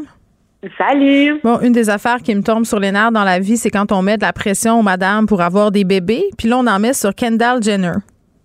Ben oui, en fait, j'avais envie d'en parler parce que justement, euh, c'est quelque chose qui touche beaucoup, beaucoup, beaucoup, beaucoup de femmes, comme tu l'as bien dit. Donc, on parle de euh, Kendall Jenner. Si vous savez pas c'est qui, c'est l'avant-dernière des Kardashian. Donc, celle qui est une supermodel, qui fait de l'anxiété, qui a une marque de tequila et qui, par conséquent, n'a pas d'enfant. Et euh, je sais pas si tu as écouté la nouvelle saison des Kardashian qui est disponible sur Disney, je crois. Non, je l'ai pas commencé encore euh, parce que je pense on dirait que je boude mon plaisir. Est-ce que c'est la, la saison a été euh, diffusée au complet ou c'est un épisode à la fois? Moi, j'aime mieux attendre qu'on ait tous les épisodes. Mais peut-être que je suis mal Ah. informée là. Donc la réponse c'est non, je l'ai pas écouté encore. Bon, ben écoute, parce que euh, tu sais, faut pas que tu sois fatigué pour regarder ça, parce qu'on s'entend qu'il y a beaucoup de monde et il y a beaucoup d'enfants. Donc, euh, Courtney a trois enfants, Kim en a quatre, Chloé en a un, Kylie en a deux, Rob en a une. Tu sais, on y en a onze au total, donc il faut quand même être euh, concentré. Et la seule, en fait, dans le clan Kardashian-Jenner qui n'a pas d'enfants, c'est Kendall. Et en entrevue, elle a révélé que euh, sa plus jeune sœur et sa mère lui mettent de la pression pour qu'elle ait des enfants. Et honnêtement, Geneviève, je te raconte un des trucs qu'elle a raconté. Je sais pas comment tu aurais réagi, mais moi, je sais que j'aurais bloqué le numéro de téléphone parce qu'elle dit que sa mère, donc Chris Jenner, lui envoie des textos de même, une fois de temps en temps, qui disent genre, hey, je pense que ce serait le temps que tu aies un bébé. Voyons, out of the blue, genre tu fais l'épicerie puis ta mère te texte euh, reproduis-toi donc? Euh, oui, exactement. Écoute, C'est de bonne loi. Ben moi, ça, moi, si j'aurais bloqué le numéro, je pense que j'aurais fait une crise en public. Mais Kendall est visiblement euh, moins euh, moins colérique que, moi parce qu'elle a répondu tout simplement, ben il me semble que c'est à moi de choisir. Ce à quoi sa mère se dédouane en disant que c'est juste une petite blague et un rappel amical. Wow. Oh, Un rappel la- amical. j'ai OK. la de poule. Ben, en tout cas, moi, ça serait assez pour que j'en fasse jamais. Mais je suis rebelle. Tu comprends? J'ai j'ai- j'ai un trouble de l'opposition? Mais oui, puis écoute, même en entrevue, Chris euh, continue de mettre la pression en disant genre Hey, ça serait bien là que Kendall ait un enfant parce que tu sais c'est la seule qui n'en a pas, donc ça serait bien pour compléter, pour tout. Mais me semble. Mais en veux-tu des enfants, premièrement, il me Ben, semble? C'est ça, là. Euh, là, quand on dit la question à Chris, la mère, elle a dit, ben oui, évidemment qu'elle en veut. Ouais. Pour elle, Mhm. il n'y a pas de doute. Pour ma mère aussi, hein. Ma mère, elle disait que j'allais étudier en droit puis que j'allais devenir une grande avocate. C'était évident pour elle. Ah bon, ben tu vois, comme quoi. Ouais. C'est ça. Des fois, nos mères euh, veulent beaucoup plus que nous. C'est ça. Donc, elle, mettons, la principale intéressée, elle en pense quoi? Elle en veut-tu? Ben, la principale intéressée dit qu'elle est un petit peu indifférente, puis qu'elle vit au jour le jour. Elle n'est pas fermée à l'idée d'avoir des bébés, mais elle est comme pas toute. Elle n'est pas ouverte non plus. Mais elle est juste pas pressée puis elle est prête à attendre. Donc, tu sais, si elle dit ouvertement qu'elle est prête à attendre, laissez-la donc aller à son rythme. Et là, à la lumière de, évidemment, tout ce qui a été dit par Chris dans les différentes entrevues, ben, beaucoup de gens en ligne ont pointé le fait que c'est pas correct de mettre de la pression à ses enfants en, en exposant même, en disant que c'est du toxic parenting. Donc, euh, de la parentalité toxique. Parce que, tu sais, mettre de la pression sur ses enfants pour avoir des enfants, ça me semble moyennement sain. Là. Non, mais de toute façon, poser des questions aux gens en général sur vas-tu en faire un petit deuxième, vas-tu en avoir un autre, t'aimerais-tu mieux que ça soit un gars ou une fille? Moi, je me suis tellement fait dire ça, là, ça, c'est. Bon, OK. Ben voyons. Témoignage. Moi, j'avais deux filles, OK? Puis quand j'étais enceinte la troisième fois, les gens me disaient Ah, fait que finalement, est-ce que tu sais le sexe? Puis je dis Ben oui, euh, c'est un petit garçon. Oh mon Dieu, tu dois tellement être contente. Enfin, t'as ton gars. J'étais comme, voyons, what the fuck? Pourquoi vous me dites ça? Je veux dire, comme si l'objectif ultime dans la vie, c'est d'avoir, tu sais, la petite paire, le, le garçon, la fille. Puis là, enfin, j'a- j'avais mon gars. Puis le, le commentaire suivant qui venait souvent, c'était, tu vas voir une mère puis son gars, c'est pas pareil. Ça me mettait dans des états, Gab, là, j'aurais pu comme graffiner d'en face la personne. Ben voyons donc. Ben Je- Geneviève, si, t'avais, si ton troisième, ça avait été une fille, t'en aurais fait un Ah, j'aurais tellement été déçue. d'avoir un gars. J'aurais tellement été déçue. Je l'aurais donné, je pense. Au, au moins offrant. Je l'aurais mis sur le bord de la rue d'un petit tiroir, puis j'aurais dit, mais prenez-la, moi je veux un garçon, franchement. Eh, Je te jure, hein, mais tu sais, comme tu l'as dit au début, là, c'est vraiment une éternelle question qui revient tout le temps. Quand est-ce que tu vas avoir des enfants? Comment Mm. ça, tu n'as pas encore d'enfants? Tu vas-tu en avoir un deuxième? Puis, c'est une question qu'on pose toujours aux femmes. C'est Oui. bien, bien, bien, bien rare qu'on va dire à un monsieur, comment ça, tu n'as pas encore d'enfants? Quand est-ce que tu as des enfants? Ah, Mais jamais. On- Puis c'est quoi? Toutes les autres questions qu'on pose pas au monsieur, comme Ah, mais comment tu fais pour concilier ta job avec ta famille? Ça doit être vraiment difficile, là. Puis, et là, là, de la là, de la là. Jamais on pose. Là, les messieurs, ça va comme de soi que c'est la bonne femme qui s'en occupe et qui peut vaquer à ses occupations. Écoute, c'est ça. On a encore un, petit peu de, chemin, de chemin à faire. C'est ce que je dirais. Donc, sacrer la patience aux madames. Ça, ça pourrait être quand même une promo dans l'émission Sacrons patience aux madames. Il me semble que je le répète souvent. OK. euh, une erreur euh, à la mairie. C'est c'est quoi? Et C'est son mari, mais avec la mauvaise personne. Je comprends rien à ton sujet, Gab. T'écris mal. Ben, écoute, je, je- te raconte l'histoire en fait. Euh, Stéphanie et Thomas se sont mariés en octobre. Quelques mois plus tard, bon, ils travaillent dans leur, ils veulent mettre leurs choses en ordre, donc ils font venir des documents légaux. Et là, ce qu'il faut savoir, c'est que ça se passe en France et qu'en France, ça fonctionne pas comme au Québec, parce que ici, tout est régi par le directeur de l'État civil. Tu nais, tu meurs, tu te maries, tu te divorces, tout passe par là. C'est comme le Mais grand pour- Manitou de, de toute notre vie. Des relations et de ton état euh, hu- humain. Là. Mais en France, ils font affaire avec la mairie de la ville où ils sont nés. Fouille-moi pourquoi, mais bon, quand tu te maries, il faut que tu contactes la mairie de la ville où tu es né, même si tu te maries pas dans cette ville-là. Donc, sur les documents du nouveau couple, euh, sur les documents de Stéphanie, son mariage apparaît, pas de problème, mais sur les documents de son conjoint, c'est comme s'il était célibataire, comme s'il s'était jamais marié. Bon. Fait que un petit problème, hein, parce qu'on se rappelle que le mariage a eu lieu. Puis il y a quand même des conséquences si t'es pas marié. Hein? T'as pas droit à rien là, si jamais ça se termine. Je sais pas si en France ça se passe comme chez nous, mais je pense que c'est similaire. Euh, oui, absolument. Donc, euh, Donc là, ils on sont pas s'entend que- mariés. Eh Ben, Stéphanie est mariée, mais pas son conjoint. Ah, mais ils se il doit. mariés. Imagine, c'est le rêve de tout homme.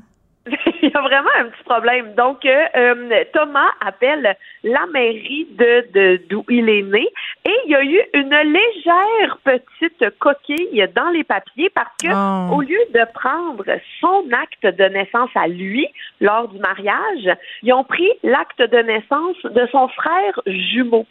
Ah, mais on dirait un mauvais film qui passe l'après-midi à TVA. J'aime vraiment ça. J'a- J'adore Ben, ça.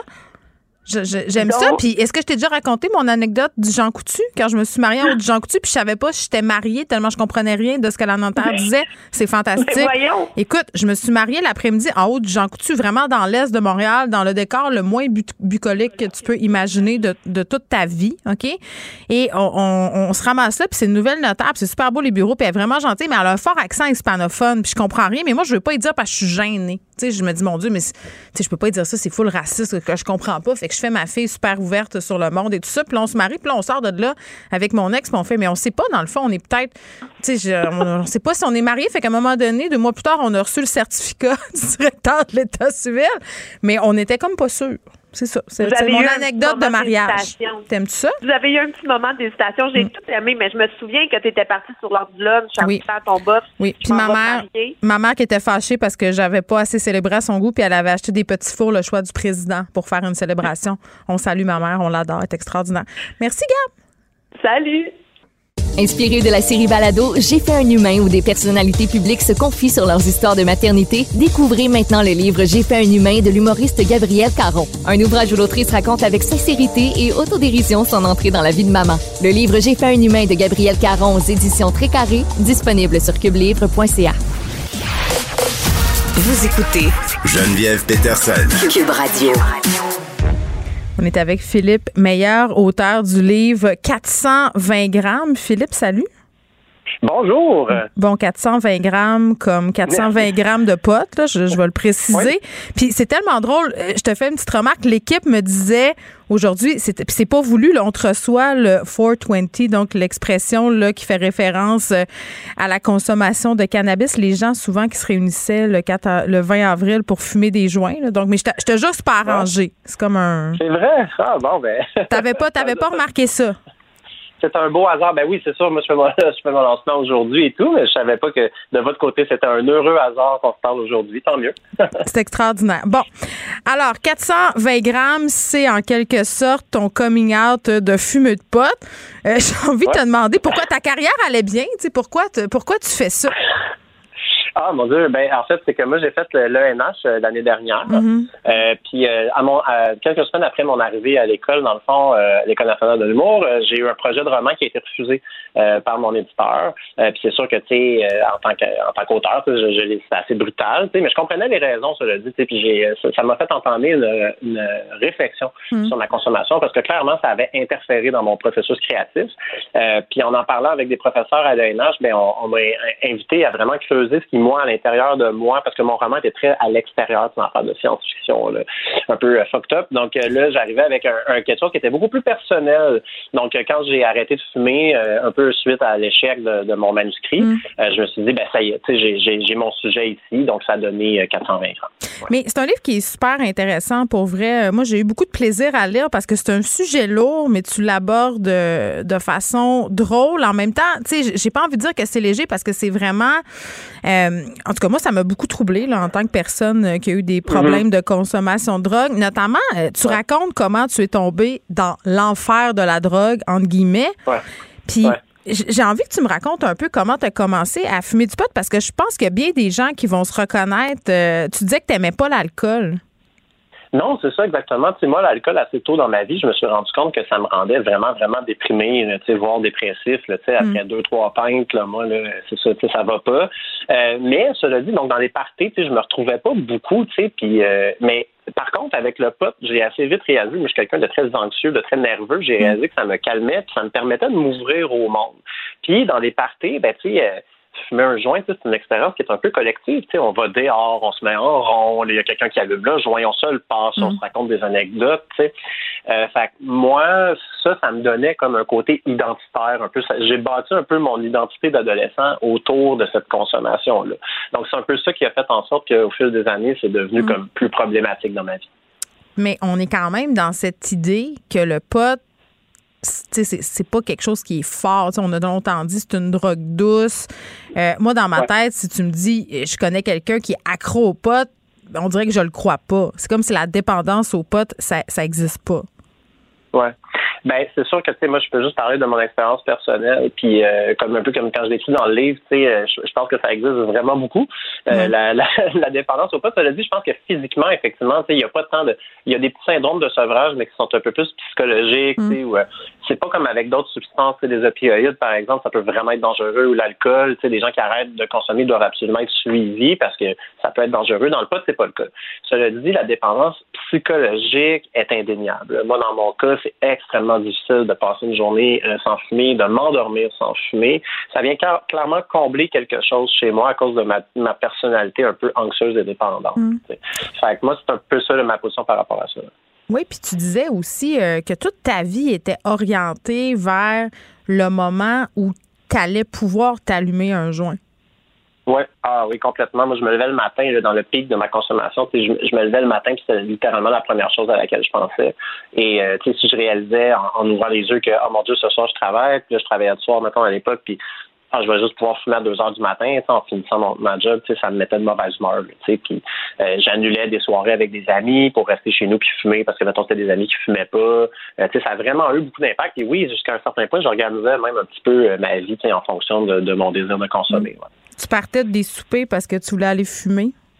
Ouais, ouais c'est comme donner un petit running gag là, avec euh, ben running gag mettons euh, avec ma blonde. Euh, mais ouais, tu sais, c'est ça, on allait dans un souper familial, mettons, puis moi c'était vraiment là, tu sais mon joint d'après souper, c'était vraiment sacré. Euh, puis tu sais, c'est ça, je commençais à shaker de la pâte en dessous de la table, puis euh, j'avais hâte que ça finisse, puis que le monde s'en aille, puis que, ou qu'on s'en aille chez nous, puis que je puisse fumer. Tu sais, fait que, ouais, tu sais, je pense que dans mon cas, la, la dépendance est assez claire. là. Je vais te dire quelque chose de vraiment très franc. Là. Pendant Mm-hmm. tout le long où je lisais ton livre, je pensais à ta blonde puis je me disais pourquoi elle est restée, man? Elle doit tellement l'air. Tellement l'air.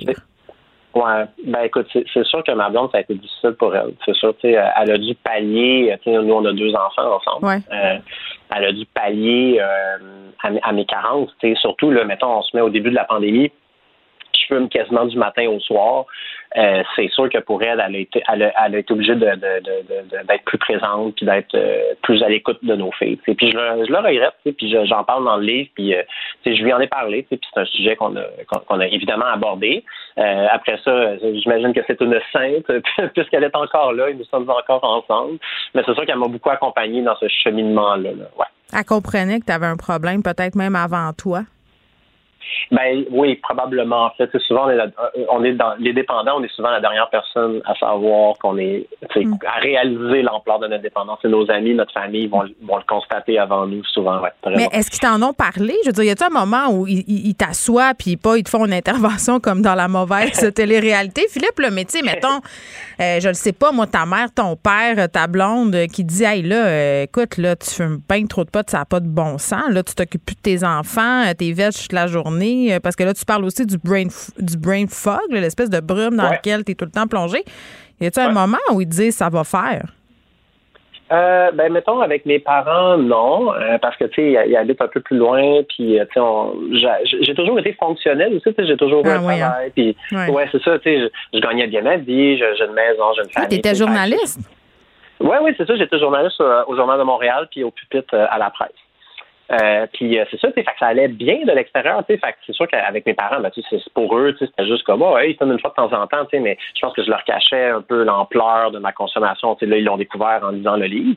Euh, puis euh, ouais, c'est sûr, tu sais, ils l'ont lu avant la sortie, tu sais, puis on s'est assis, puis on en a parlé, puis, euh, tu sais, ils ont vraiment bien réagi, puis moi, surtout, là-dedans, c'est que je sens leur support euh, indéniable, tu sais, ils m'appuient là-dedans, puis je suis vraiment content de ça. Puis par rapport à ma, à ma blonde, tu sais, oui, c'est sûr qu'on en a parlé. Elle, elle, a- elle a souvent abordé ce sujet avec moi, mais j'étais très, très, très opiniâtre par rapport à ça. là. Puis, sais, moi, dans ma tête, jusqu'à récemment, j'avais aucune dépendance, puis je pouvais arrêter quand je voulais, puis c'était genre, euh, ah, regarde, je vais fumer si ça me tente. Puis là, j'ai, j'ai, je me suis adouci un peu. Mais ça, c'est intéressant quand tu dis euh, je peux arrêter quand je veux. Là, tu parles dans le livre de la naissance de ta première fille quand tu avais arrêté quelque chose comme un mois de fumer. Ouais. Puis ça a comme été un- une occasion de dire Ah, voyez, je suis capable d'arrêter, fait que j'ai pas vraiment de problème. Donc, ça a comme Ouais. j'ai l'impression que ça comme donné la légitimité de continuer, entre guillemets.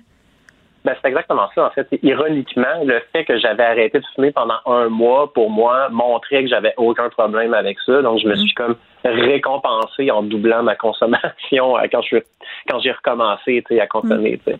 Euh, Puis ça, c'est un comportement quand même assez classique de dépendance.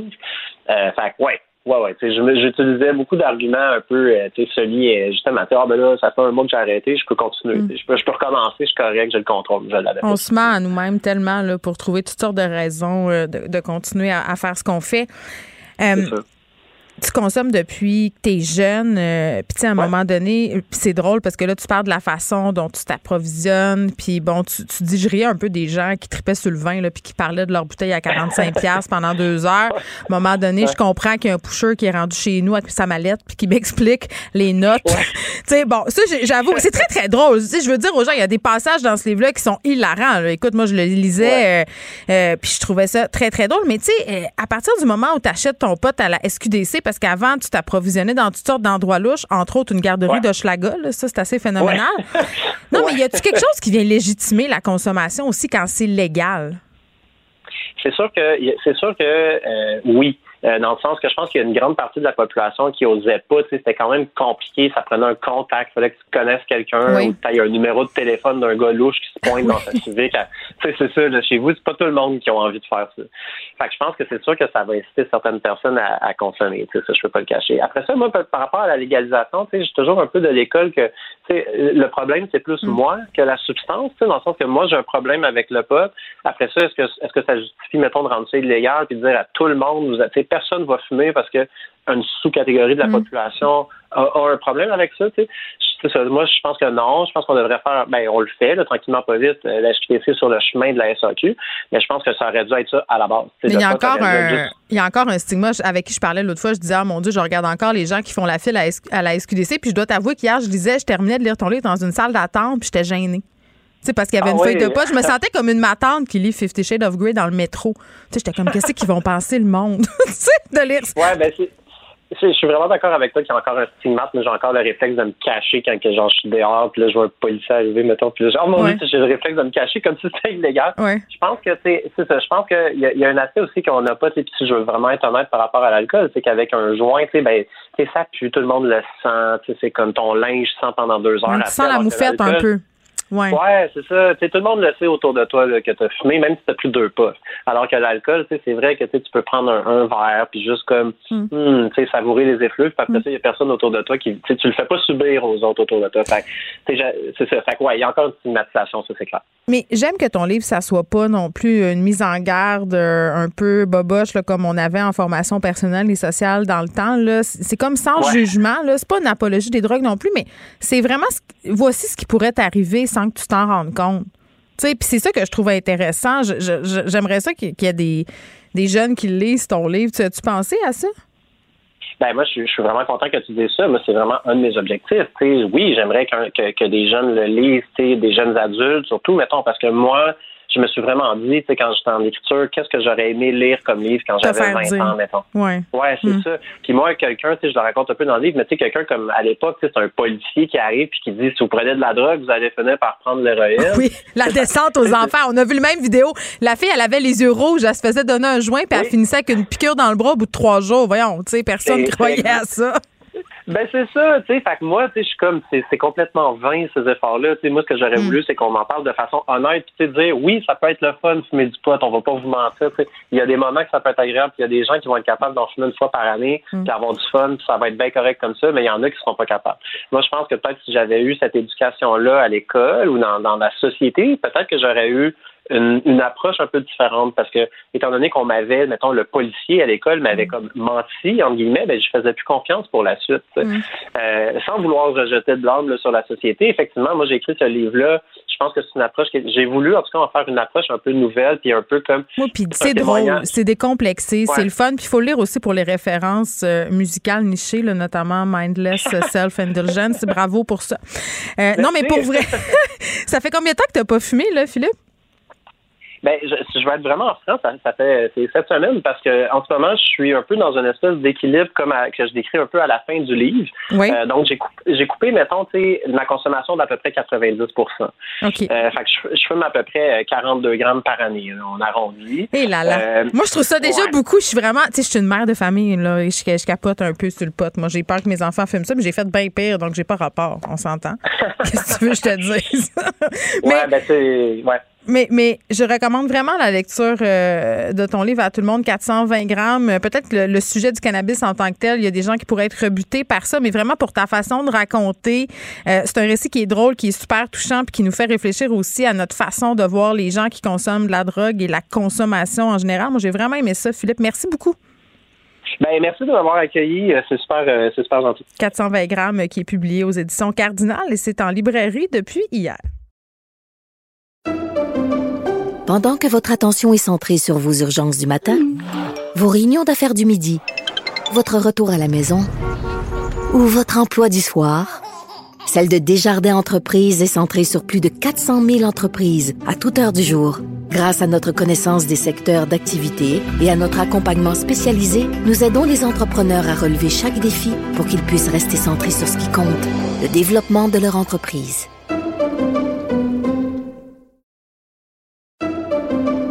Pendant que votre attention est centrée sur cette voix qui vous parle ici, ou encore là, tout près ici, très loin là-bas, Celle de Desjardins Entreprises est centrée sur plus de 400 000 entreprises partout autour de vous. Depuis plus de 120 ans, nos équipes dédiées accompagnent les entrepreneurs d'ici à chaque étape pour qu'ils puissent rester centrés sur ce qui compte, la croissance de leur entreprise.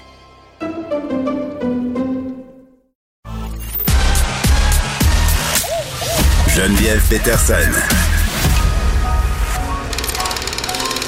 Elle réécrit le scénario de l'actualité tous les jours. Vous écoutez Geneviève Peterson. Cube Radio. Léa Strisky. Mais je veux que tu le saches que ça a un effet. Mathieu Cyr. Ouais, mais ça, c'est vos traditions, ça. La rencontre. Il y a de l'éducation à faire. Faut avouer que je suis pour la démarche. La rencontre Strisky-Cyr. Salut Léa, salut Mathieu. Salut. Léa, tu veux partager avec nous un traumatisme de livraison vécu euh, aujourd'hui, je pense bien. Oui, j'ai besoin d'utiliser cette tribune pour savoir si je suis la seule qui a vécu ce qu'elle a vécu.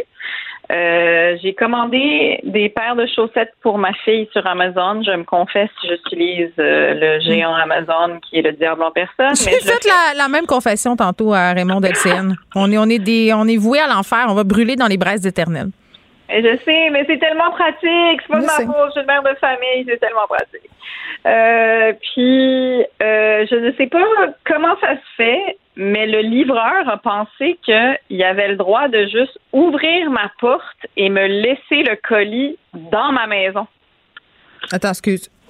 On va décortiquer ce que tu viens de dire. Est-ce que, ah, j'ai plusieurs questions. Le un, le livreur est rentré chez vous. euh, tu le savais. Est-ce qu'il a sonné? Il a pas sonné. Il a littéralement juste ouvert ma porte de quelques centimètres. Il a droppé le paquet en avant de ma porte, puis il a refermé ma porte. Fait que je l'ai pas vu. Il a pas regardé dans ma maison. Euh, mais j'ai fait le saut en tabarouette quand j'ai compris. Ma question, arrivé, ma question de mère, maintenant, c'est comment ça se fait que ta porte n'était pas barrée, Léa? Ben, C'est une bonne question. Euh, je sais que je suis pas la seule Canadienne qui fait ça. On se souvient de Michael Moore, le grand documentariste, qui avait fait un reportage là-dessus sur le fait que les Mhm. Canadiens, contrairement aux Américains, sont des fous parce qu'ils laissent leur porte ouverte. Mais j'avoue que je sais pas, je, je, je sais sûr qu'il y a plein de Montréalais qui leur porte sont ouvertes en ce moment. D'habitude, je la ferme quand même, là. Oui. Mais là, je sais pas, j'ai dû aller checker mon courrier. Je Mais est-ce qu'il y a comme un genre de vestibule chez vous? Parce que, Il y tu a sais, rien. Ah, mais c'est ça. Le tout, c'est ça. Le, tout est mal dans ce que tu viens de dire parce que, mettons, je, Je me mets sais. à sa place. Je me dis, au lieu de laisser le colis sur le perron puis qu'elle se le fasse voler, je vais le laisser en dedans dans le portique. Mais là, tu me Mais- dis que c'est pas ça. Là, ça n'a pas l'air de ça. Mais non, c'est littéralement, j'habite un appartement typiquement montréalais, c'est-à-dire un long couloir qui distribue des pièces. Ah, c'est tellement le même chez nous. Non, mais c'est ça. T'ouvres la porte. Je veux dire, t'as vu sur ma cuisine, sur la porte de ma salle de bain, j'aurais pu littéralement sortir de ma salle de bain et j'ai vu direct sur ma porte d'entrée parce que crime, j'habite pas Versailles.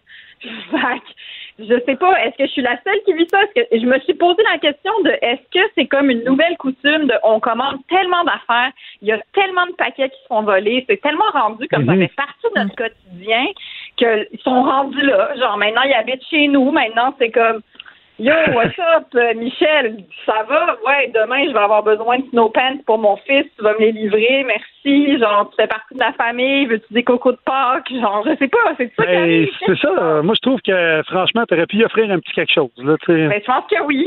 Je pense que rendu là, crème. Oui, mais il y a toutes sortes de, de pratiques. Là, il est rentré chez vous, euh, puis c'est super intrusif. Mais moi, j'aurais capoté, là, parce que je suis tout le temps en train de sortir de la douche. J'aurais pensé ça.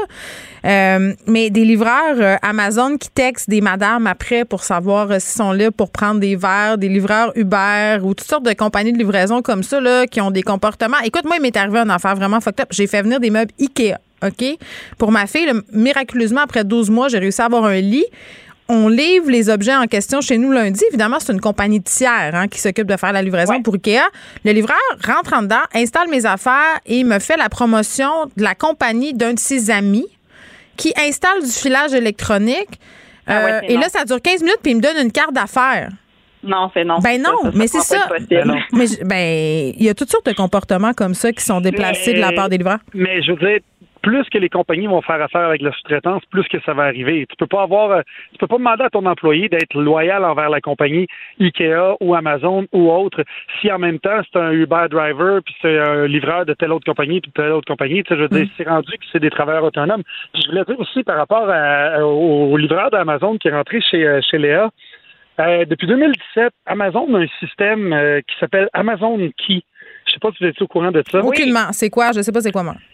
C'est une c'est une espèce de clé virtuelle. Euh, en fait, c'est un code euh, comme un code de chiffre que tu peux rentrer pour rentrer chez vous. Et puis, tu as une caméra reliée à ça. Et c'est relié à ton téléphone cellulaire avec l'application Amazon. Et ça fait que quand le livreur arrive chez vous, il pèse sur l'application, paf, ça sonne sur ton cell, que tu sois chez vous ou non, tu lui débarres la porte, il rentre, il, il met ton, euh, ton, co- ton colis en dedans. Hey, mais je suis pas à l'aise, moi, qu'un livreur rentre ça, chez attends, nous. attends, attends. après ça, il n'y a pas le droit d'aller. En fait, il n'y a, pas- il y a pas le droit de quitter ta demeure ou l'entrée de ta demeure, si on veut, tant que ta porte n'est pas verrouillée. Fait que euh, c'est c'est comme ça. Puis après ça, ça t'avertit. Puis là, je cloupe, ça rebarre ta porte quand il est Mais parti. c'est ça. Euh, Moi, Ouais. mais moi, j'avais entendu parler de ça, puis il y avait eu tout un débat de est-ce que vous seriez euh, prêt à laisser un livreur rentrer chez vous pendant que vous n'êtes pas là. Mais moi, j'ai jamais rien signé, là. Moi, j'ai pas dit. il est juste rentré j'ai chez juste vous? réfléchi. Fait qu'est-ce que les algorithmes sont genre rendus dans ma tête, puis ils prennent les décisions à ma place? Qu'est-ce qui se passe? Je comprends pas. Fait que si jamais vous voulez écrire à Geneviève, tout le monde, écrivez. Dites, est-ce que je suis la seule? Est-ce que je suis la seule qui vit ça? Est-ce que À date, vous à vivez date ça? personne, à personne c'est arrivé. Moi, mon, mon expérience la plus bizarre, c'est le livreur euh, l'autre fois qui me pris en photo. C'était un livreur de bouffe, encore une fois, avec Uber. Euh, Tu sais, des fois, quand il laisse la livraison à la porte, il faut qu'il prenne Oui. une, une photo pour dire que c'est bien arrivé. Je pense que je vous l'ai déjà raconté, mais je le redis pour le bénéfice des auditeurs qui étaient peut-être pas là à ce moment-là. Euh, je sors, donc j'ai mon colis et le gars, j'étais en. Je, je montais de mon sous-sol, je pense que j'avais fait du spinning ou quelque chose. J'étais en petite short puis en, en top de sport. Il a pris une photo de moi plein pied. Puis j'ai dit, ben non. je te là. jure. J'ai dit, ben non, ça, ça se pourra pas. On va effacer ça, cette photo-là. Puis euh, tu vas prendre une petite photo de la petite boîte en carton, puis ça va être pas mal ça tu qui va se demandé- passer. tu as demandé de l'effacer? Oui, il l'a effacé dans ma face. J'étais vraiment pas, j'étais pas, j'étais pas commode comme madame. Tu es au courant, t'es au courant qu'il y en a une deuxième copie sur son Google, euh, sur Google Photo. Ah ben là, regarde Mathieu, il fera ce qu'il a à faire avec là. Qu'est-ce que tu veux que je te dise, hein? Il Ouais, vendra ça au plus offrant. c'est qu'il va faire. Mais Bon. qu'il y a- il y, a tout le temps, il y a tout le temps des foquets partout. Moi, quand je travaillais chez Sport Expert, à un moment donné, je travaillais dans la section euh, des souliers chez Sport Expert, puis il y avait un gars qui flattait les mollets des femmes Ben oui. Des, des, des chaussures. Moi, ma marraine s'est déjà fait sniffer le pied au centre d'achat pendant qu'elle essayait des souliers. C'est une histoire euh, grandiose de notre famille. Oui. Elle a eu Euh, très bon, peur. ça. De tout pour faire un monde. Et moi, je barre ma porte, gang. Je barre ma porte maintenant. C'est bon, elle est barrée. Je peux te dire, Léa, qu'à date, euh, c'est arrivé à personne.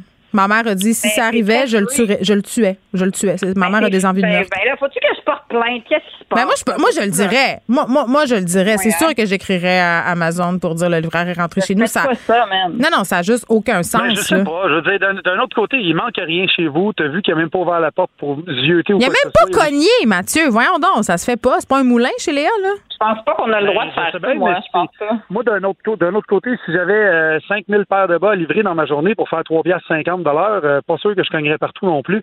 Oui, mais du il- livreur, tu sais, donné, il- Oui, mais justement, lui, Oh. qu'est-ce qu'il s'en fout de le laisser sur la porte, de, a- le laisser devant la porte? Il y a une auditrice qui me dit rendu là, si le proprio se fait poursuivre par le livreur parce que le chien a attaqué, est-ce que le proprio a le droit de, euh, de poursuivre pour entrer par réfraction? Tu vois, c'est pas bête. S'il avait, t'avais eu un, très, très gros chien, là, il aurait eu l'air fin, ton livreur? Ben oui, mais je, je- ça se peut pas. On peut pas rentrer chez les gens comme ça, gang. Où s'en va le monde? On peut pas. Exactement. C'est On rentre pas chez les prenez en note. pas ça. Point. Merci à vous deux. Merci. À demain. Pendant que votre attention est centrée sur cette voix qui vous parle ici, ou encore là, tout près ici, très loin là-bas,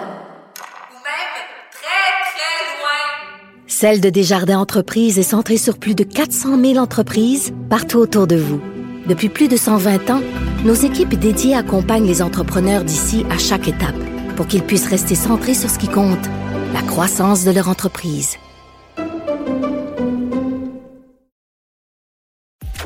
Geneviève Peterson. Brillante et éloquente, elle expose toutes les facettes de l'actualité. Culture et société.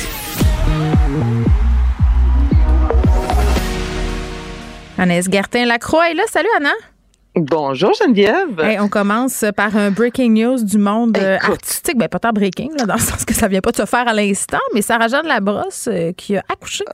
Elle a mis bas, imagine-toi, ça y est, donc c'est fait. Sarah-Jeanne Labrosse, en fait, qui est enceinte, euh, qui, mon Dieu, on l'a tous suivi, je pense, sur les médias sociaux euh, au Québec, elle qui l'a annoncé. Elle l'a annoncé, Geneviève, je pense, au mi-décembre environ, 23 ou 24 décembre, sinon sur les médias sociaux, donc avec un carrousel, comme on appelle, plein de photos du temps des fêtes. Et à la fin, on voyait euh, Sarah-Jeanne Labrosse avec sa belle bédaine, le papa qui est Marc-André Grondin. Et là, à Pâques, Marc-André, sur les médias sociaux, a publié une photo. Hey, il est comme mystérieux, en- hein? Il montre Euh, pas grand-chose, mais on sait, là. Il sait teaser son public. Mais il s'est teasé, là. Donc là, on le voyait à l'hôpital et dans la légende, c'était un coco. Donc là, tout le monde s'est posé. un coco Pâques. Donc, il a publié cette euh, photo-là. Donc, évidemment, là, Internet est parti en feu. Tout le monde se dit, ah, Sarah-Jeanne Labrosse Hmm. va ou a accouché. Et là, elle l'a confirmé sur Instagram avec une photo où on voit un poupon sans nécessairement voir un. Donc, on voit juste un peu la tête disant merci tout le monde, tout va bien, on est de retour à la maison.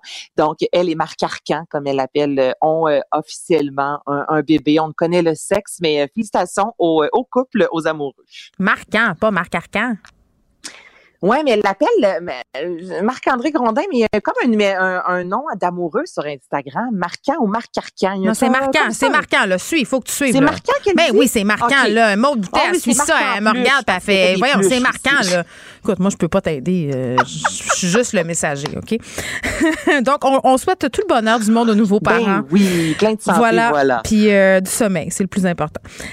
Les académiciens, toi, chose, euh, oui, ben, mais c'est le nerf de la guerre. Euh, les académiciens qui risquent d'être absents de la finale, c'est à cause de la COVID? J'imagine que oui, là, il y a du monde qui demande de, de reporter la finale, parce que là, 4, c'est quand même Hey, beaucoup, c'est j'avoue. là. spécial, OK? Oui, c'est parce que cette semaine, Geneviève, on devait avoir la soirée des finissants avec euh, les académiciens. Donc, les 15, dimanche prochain, c'est officiellement Mhm. la finale de Star Academy. Tout le monde devait être sur scène. Et là, la production, là, je te le dis, c'est des saints. OK, depuis le début, Geneviève, la, la, la- COVID est là plus que jamais. Là, on se rappelle que Star Academy a débuté avec du retard parce que euh, des candidats avaient contracté la COVID. Et depuis le début, ben, il y a des vendredis, des dimanches où il y a des artistes qui ne sont pas là en raison de la pandémie. Et là, ce dimanche, ben là, ce qu'on comprend, c'est que ce qu'on a pu voir sur le 7 sur 7, soit 7 jours, euh, c'est c'est filmé 24 heures sur 24, il y a des académiciens qui auraient eu la COVID, donc ils n'auraient pu être présents ce, cette semaine. Ils ne pourraient être là ce dimanche. Donc là, ben écoute, ben c'est c'est médias sociaux, tout le monde capote, tout le monde pose se pose la question est-ce que c'est vraiment dimanche la finale? Est-ce que les académiciens, euh, on va-tu faire une finale sans avoir les 15 académiciens? Est-ce qu'on peut faire ça sans avoir Audrey Louise? Est-ce qu'on peut là, là c'est la grosse question. C'est exactement. Le suspense gros suspense. Donc, il y a plein de fans qui ont, qui ont demandé à ce que Star Academy soit reporté la finale afin que les que tous les académiciens soient ensemble. Mm. Mais tu sais, moi, je lève vraiment mon, chapeau et même mon verre à la production. Ça fait longtemps que j'ai pas vu une production en, en arraché, pardon. Ouais, ils sont résilients, là, puis ils sont en mode Ah, solution. On peut pas leur enlever ça. On leur souhaite bonne chance avec leur petit Ben test oui. rapide, euh, puis sûrement leur test euh, évolué PCR, j'imagine. En télé, il y a- il y, a des petits tests flous. Euh, Johnny Depp, toi, chose, qui utilise euh, une stratégie plus que douteuse. Euh, On se rappelle euh, la saga judiciaire, là, son ex qui l'accusait de violence conjugale. Amber, ouais, c'est lui, très- lui, il dit que c'est pas vrai, que c'est elle. C'est très particulier. Johnny Depp, encore un médecin cette semaine, a dit avoir trouvé un bout euh, de ses doigts euh, dans la cuisine, lui qui aurait été violent. Donc, ça fait, écoute, ça fait plusieurs... C'est trop vite, là, un bout de ses doigts dans la cuisine. Les doigts de qui, là? Johnny Depp? Ouais, exactement. Donc, lui et Ok. Amber, qui aurait eu une dispute, en fait, puis là, celle-ci serait revenue avec quelques échymoses. C'est même des, des détails, là. J'étais un peu troublant.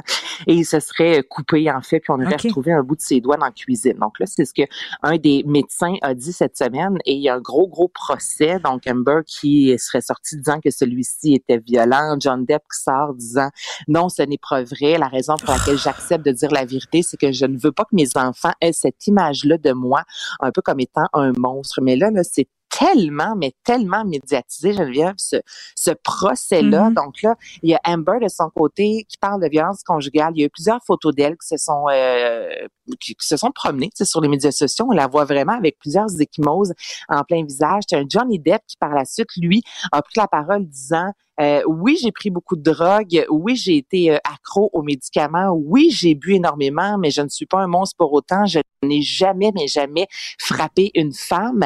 Alors qu'il y avait déjà envoyé par messagerie texte à un de ses amis qui voulait tuer Amber. Puis là, il dit à ce moment-là, j'avais besoin de ventiler. Ouais, mais là, écoute, là, Euh, mais- Anaïs, je veux dire, oui, là, ça, ça, ben là, tu sais, je veux dire, ça. Moi, j'ai déjà dit, euh, j'ai envie de le tuer, euh, c'est une expression. Ben, c'est ça.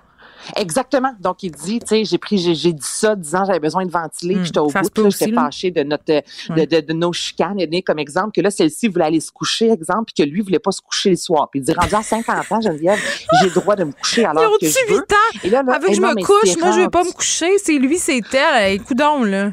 Ah, mais c'est, malsain, là. Puis là, Ben là, oui. tout le monde lit ça. Puis à tous les jours, on a un résumé de tout ce qui s'est dit euh, lors de ce procès-là. Mais il y a des enfants dans tout ça que John Depp entre autres, avec Vanessa Paradis. Il a raconté comment il a rencontré Amber, comment Puis il a elle, l'a toujours Vanessa défendu, Paradis. hein, Vanessa Paradis, en disant que. Elle l'a toujours. Ouais.